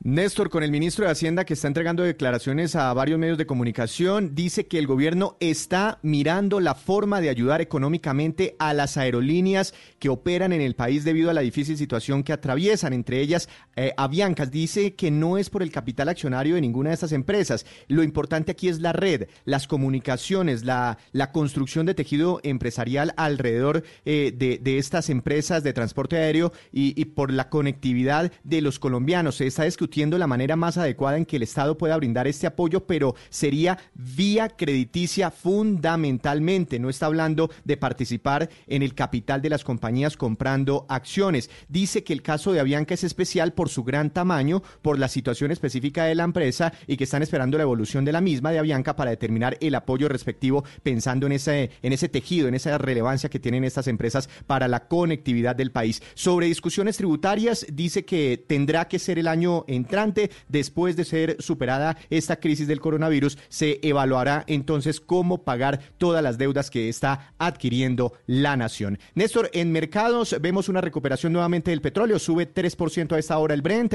supera los 30 dólares por barril, el dólar cae en la apertura 46 pesos, se ubica por debajo de los 3.900 pesos, promedio de negociación a esta hora 3.878 pesos el dólar, ya había estado por debajo de los 3.900 pesos a mediados de abril.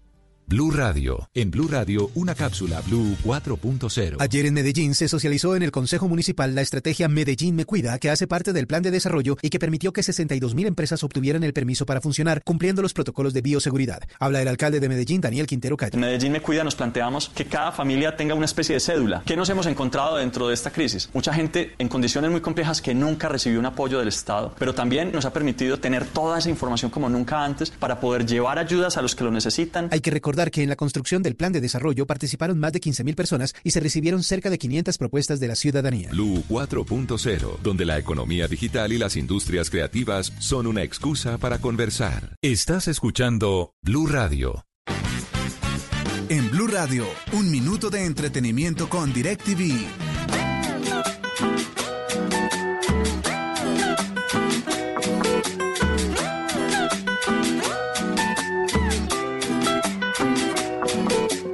Entretenimiento W. Buenos días a todos. Eh, Juanes eh, y Fonseca decidieron unirse para que el próximo domingo puedan celebrar el Día de la Madre desde Miami. Cada uno desde su, su lugar de aislamiento. ¿Están los dos en Miami? Exactamente. ¿Y los qué dos van a hacer? allá. ¿Con- Van a hacer, van a hacer serenata a las madres. Chévere. A las 4 de la No, tarde a través buena- de YouTube. Buen, buen plan. Sí. Uno que se mete a la página de ellos. Se de- mete de al YouTube. canal de YouTube, exactamente, de Juanes y de Fonseca, cualquiera de los dos. Es parecido a lo que hicieron con Sans. Los dos eh, transmitieron a través de sus respectivos canales de YouTube, de YouTube. Esta vez lo van a hacer también. Juanes y Fonseca, ellos se han unido varias veces para hacer canciones. Esta vez se, se empezaron a escribir a través de Instagram públicamente. Y dijeron, ¿qué hacemos para el domingo? Y el otro dijo, pues diga nada más, yo alisto la guitarra y ya estoy para, para poder eh, hacer lo que usted diga. es Dijeron, mi plan. Hagámosles una serenata. Ese es mi plan del domingo, 4 de la tarde. Van a cantar rancheras, Y vallenatos. uno se sienta frente al computador Claro, y celebra las con un madres. trago. Feliz. Pero es que usted o sabe, sin el trago. La ventaja que tienen ahora los Smart TVs, por ejemplo, es que usted pone YouTube en el televisor grande que tenga, le pone el sonido que tenga y obviamente ya se siente el ambiente como de como de casa, como de fiesta, mejor Y el, dicho. y el plan W entonces es poner, bueno, Juanes y Fonseca. A las 4 de la tarde. Juanes canta la mamá, tengo la camisa negra. Me imagino. O ninguna, Te por pido ejemplo. que me la laves, ¿no? ¿Sabe qué? ¿Sabe qué? Yo en, yo en cambio, yo me imagino que eh, María Consuelo me va a acompañar en esto. Yo en cambio me voy a ir con una canción de, los- de Omar Geles que a mí me gusta, que se llama Los Caminos de la Vida. Divina. Los caminos de la vida no son como yo pensaba, ¿Quién puso reverberación? los... Es que ¿Usted? Es para ayudarme, para ayudarme. No, no, la reverberación es para los cantantes buenos, no se ha creído. Pero es que los caminos ¿Sabe de la qué? vida es una belleza porque se la hizo Margeles a su mamá. ¿Sabes por qué? Porque hay una, hay, hay un- hay una estrofa linda, ¿te acuerdas, María Consuelo, que dice, porque mi vieja ya estaba cansada de trabajar para mí y para mi hermano. Así es. Yo pensaba... Venga, yo la canto, yo la canto para que vean ustedes. No- no- nos llenamos de rating ahora, ahora verás. Los caminos, Los caminos de la vida son muy difíciles de andar. Padre, pero venga. Difícil de ¿Usted se acuerda, se caminar. acuerda que había un programa hace años que se llamaba Caiga en la Nota? Nunca caigo, nunca caigo. Intente, Caiga en la intente nota, padre. cantar al ritmo de la canción. De parte de Blue Radio, una no, disculpa muy No, grande no, Omar eh. Bájamelo, eh, mira, bájamelo, yo lo canto a capela que queda mejor. Ver, para que ah, veas tú. mejor. Mira, los caminos de la vida no son como yo pensaba, como los imaginaba, no son como yo creía. Pero esto es No se llama- Los ¿Y caminos es de la mejor? vida son muy difícil de andarlos, difícil de caminarlos y no encuentro la salida. Padre, Ay. ahora le falta decir. Símbalo, este, símbalo. Este, este oso es dedicado, usted lo dice, dedicado a. A Rosina Gómez del Linero, vas a ver tú, ella se pone feliz. Ella dice que yo soy el mejor cantante del mundo. Padre, Obvio. este vallenato de Entonces sí Omar lo quiere. Geles. Si, si dice eso es que sí Mamá lo lo quiere. quieren uno No, mucho. pero el padre no, se, se le abona, ¿no? Aplausos No. para el padre. Ojalá Yo uno le sea- mamá Gracias, estar Luma, orgullosísima con esa interpretación. Ojalá uno fuera tan lindo como la mamá cree.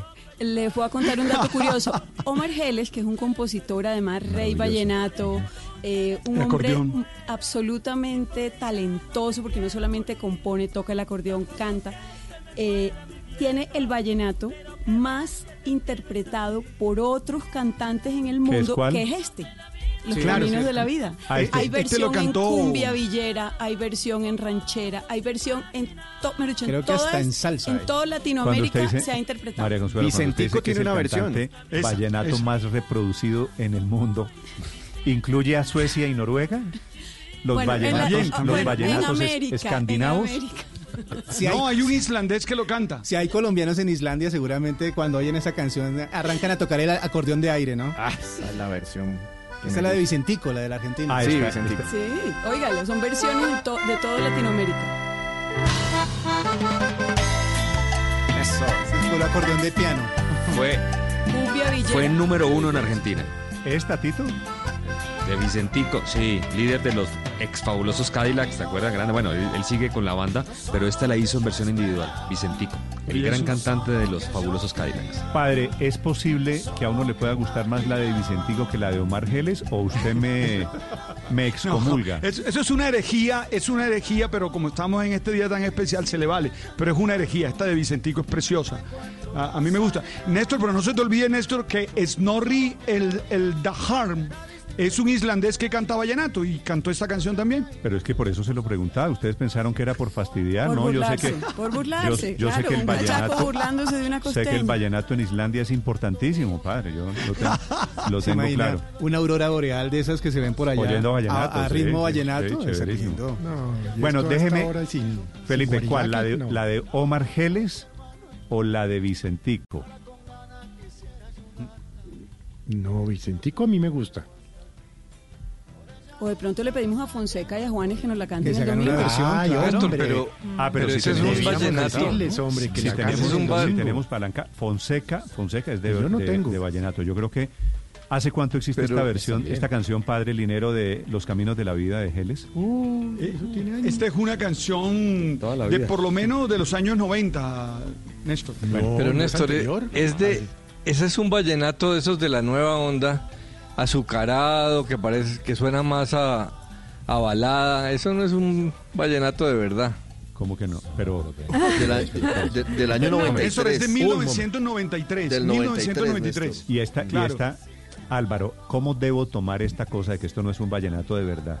¿Ganas de molestar a María Consuelo o a quién es esto? No, yo estoy seguro que María Consuelo es de es purista en el vallenato María Consuelo y me tiene está diciendo- clarísima la diferencia entre el vallenato clásico y la basura que producen hoy. No, no, no. Yo entiendo Ah, no, claro, que el vallenato. Hoy- hoy es del año romántico 93. tiene otro tono, pero, pero dentro del vallenato romántico, Álvaro, y yo sé que también a usted le gusta el maestro Gustavo Gutiérrez, por ejemplo, Claro, hay, hay compositores muy buenos y Omar Geles, de hecho, es uno de los compositores más talentosos que tiene la música. Pero en esto, en Cuando esto, dicen Álvaro, vallenato romántico, Álvaro, padre Linero, una... quieren, quieren decir vallenato para cachacos, esa es la verdad, ¿no? No, no, no, mire, no, hay en eso y de todo. no se te Que- olvide es que, que, el vallenato original es una de las grandes creaciones de la humanidad. Eso es uno de los grandes aportes Claro. al mundo que ha hecho Álvaro, este Álvaro, país. Lo otro Álvaro, es una cosa no se te- comercial. Vallenatos cachacos. Pero no se te ocurre, mire, olviden, disculpen, no se le olvide que hay una discusión que el quinto aire sería el vallenato romántico, que tiene a Gustavo Gutiérrez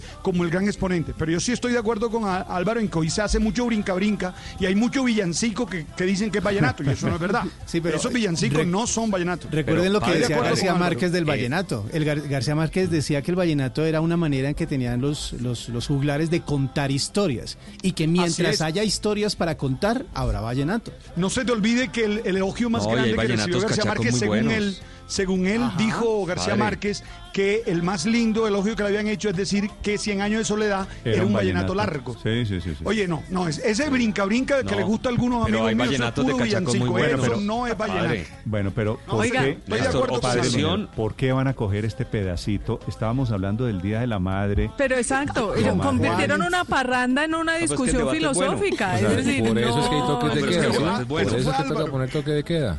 Álvaro, le faltó decir que este hay vallenato nuevo era culpa... muy buenos, Néstor. Señor. Hay buenos. Vallenato Es una- populista. Es una, car- es Sí, una canción. sí. Eso, eso era lo que yo estaba... No, le falta todavía uno. Obsesión es muy buena. Que es uribista. Le falta decir que esto es culpa de Uribe, sí, sí.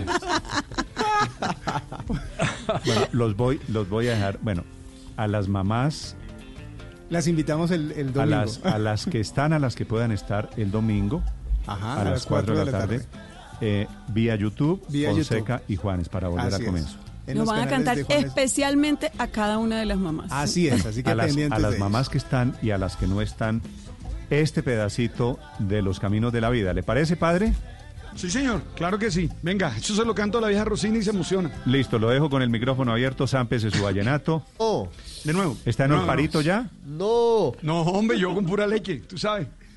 Tú Si sabes. es que el padre no toma trago. Es que eso es lo que es increíble. Leche de anís. No. No, ¿cómo será? Papi, no, no, no. Que, que no tome El padre, trago. Si esto es a palo seco, que ¿cómo, hemos estado, cómo no se toma un trago. Él, él toma leche, que eso solo lo hacen el padre Linero y los gatos. güey. ¿Cómo sería? bueno, gatico. A ver, miau, gatico, dele. Dale, dale. Los caminos de la vida no son como yo pensaba, como los imaginaba, no son como yo creía.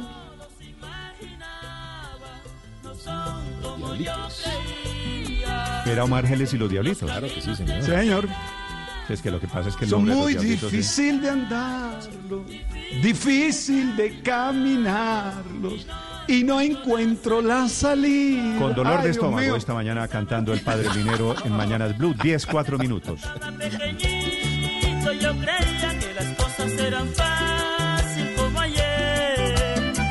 Que mi viejecita abuela se esmeraba por darme todo lo que necesitaba. Y me doy cuenta que tan fácil no es. Estás escuchando Blue Radio.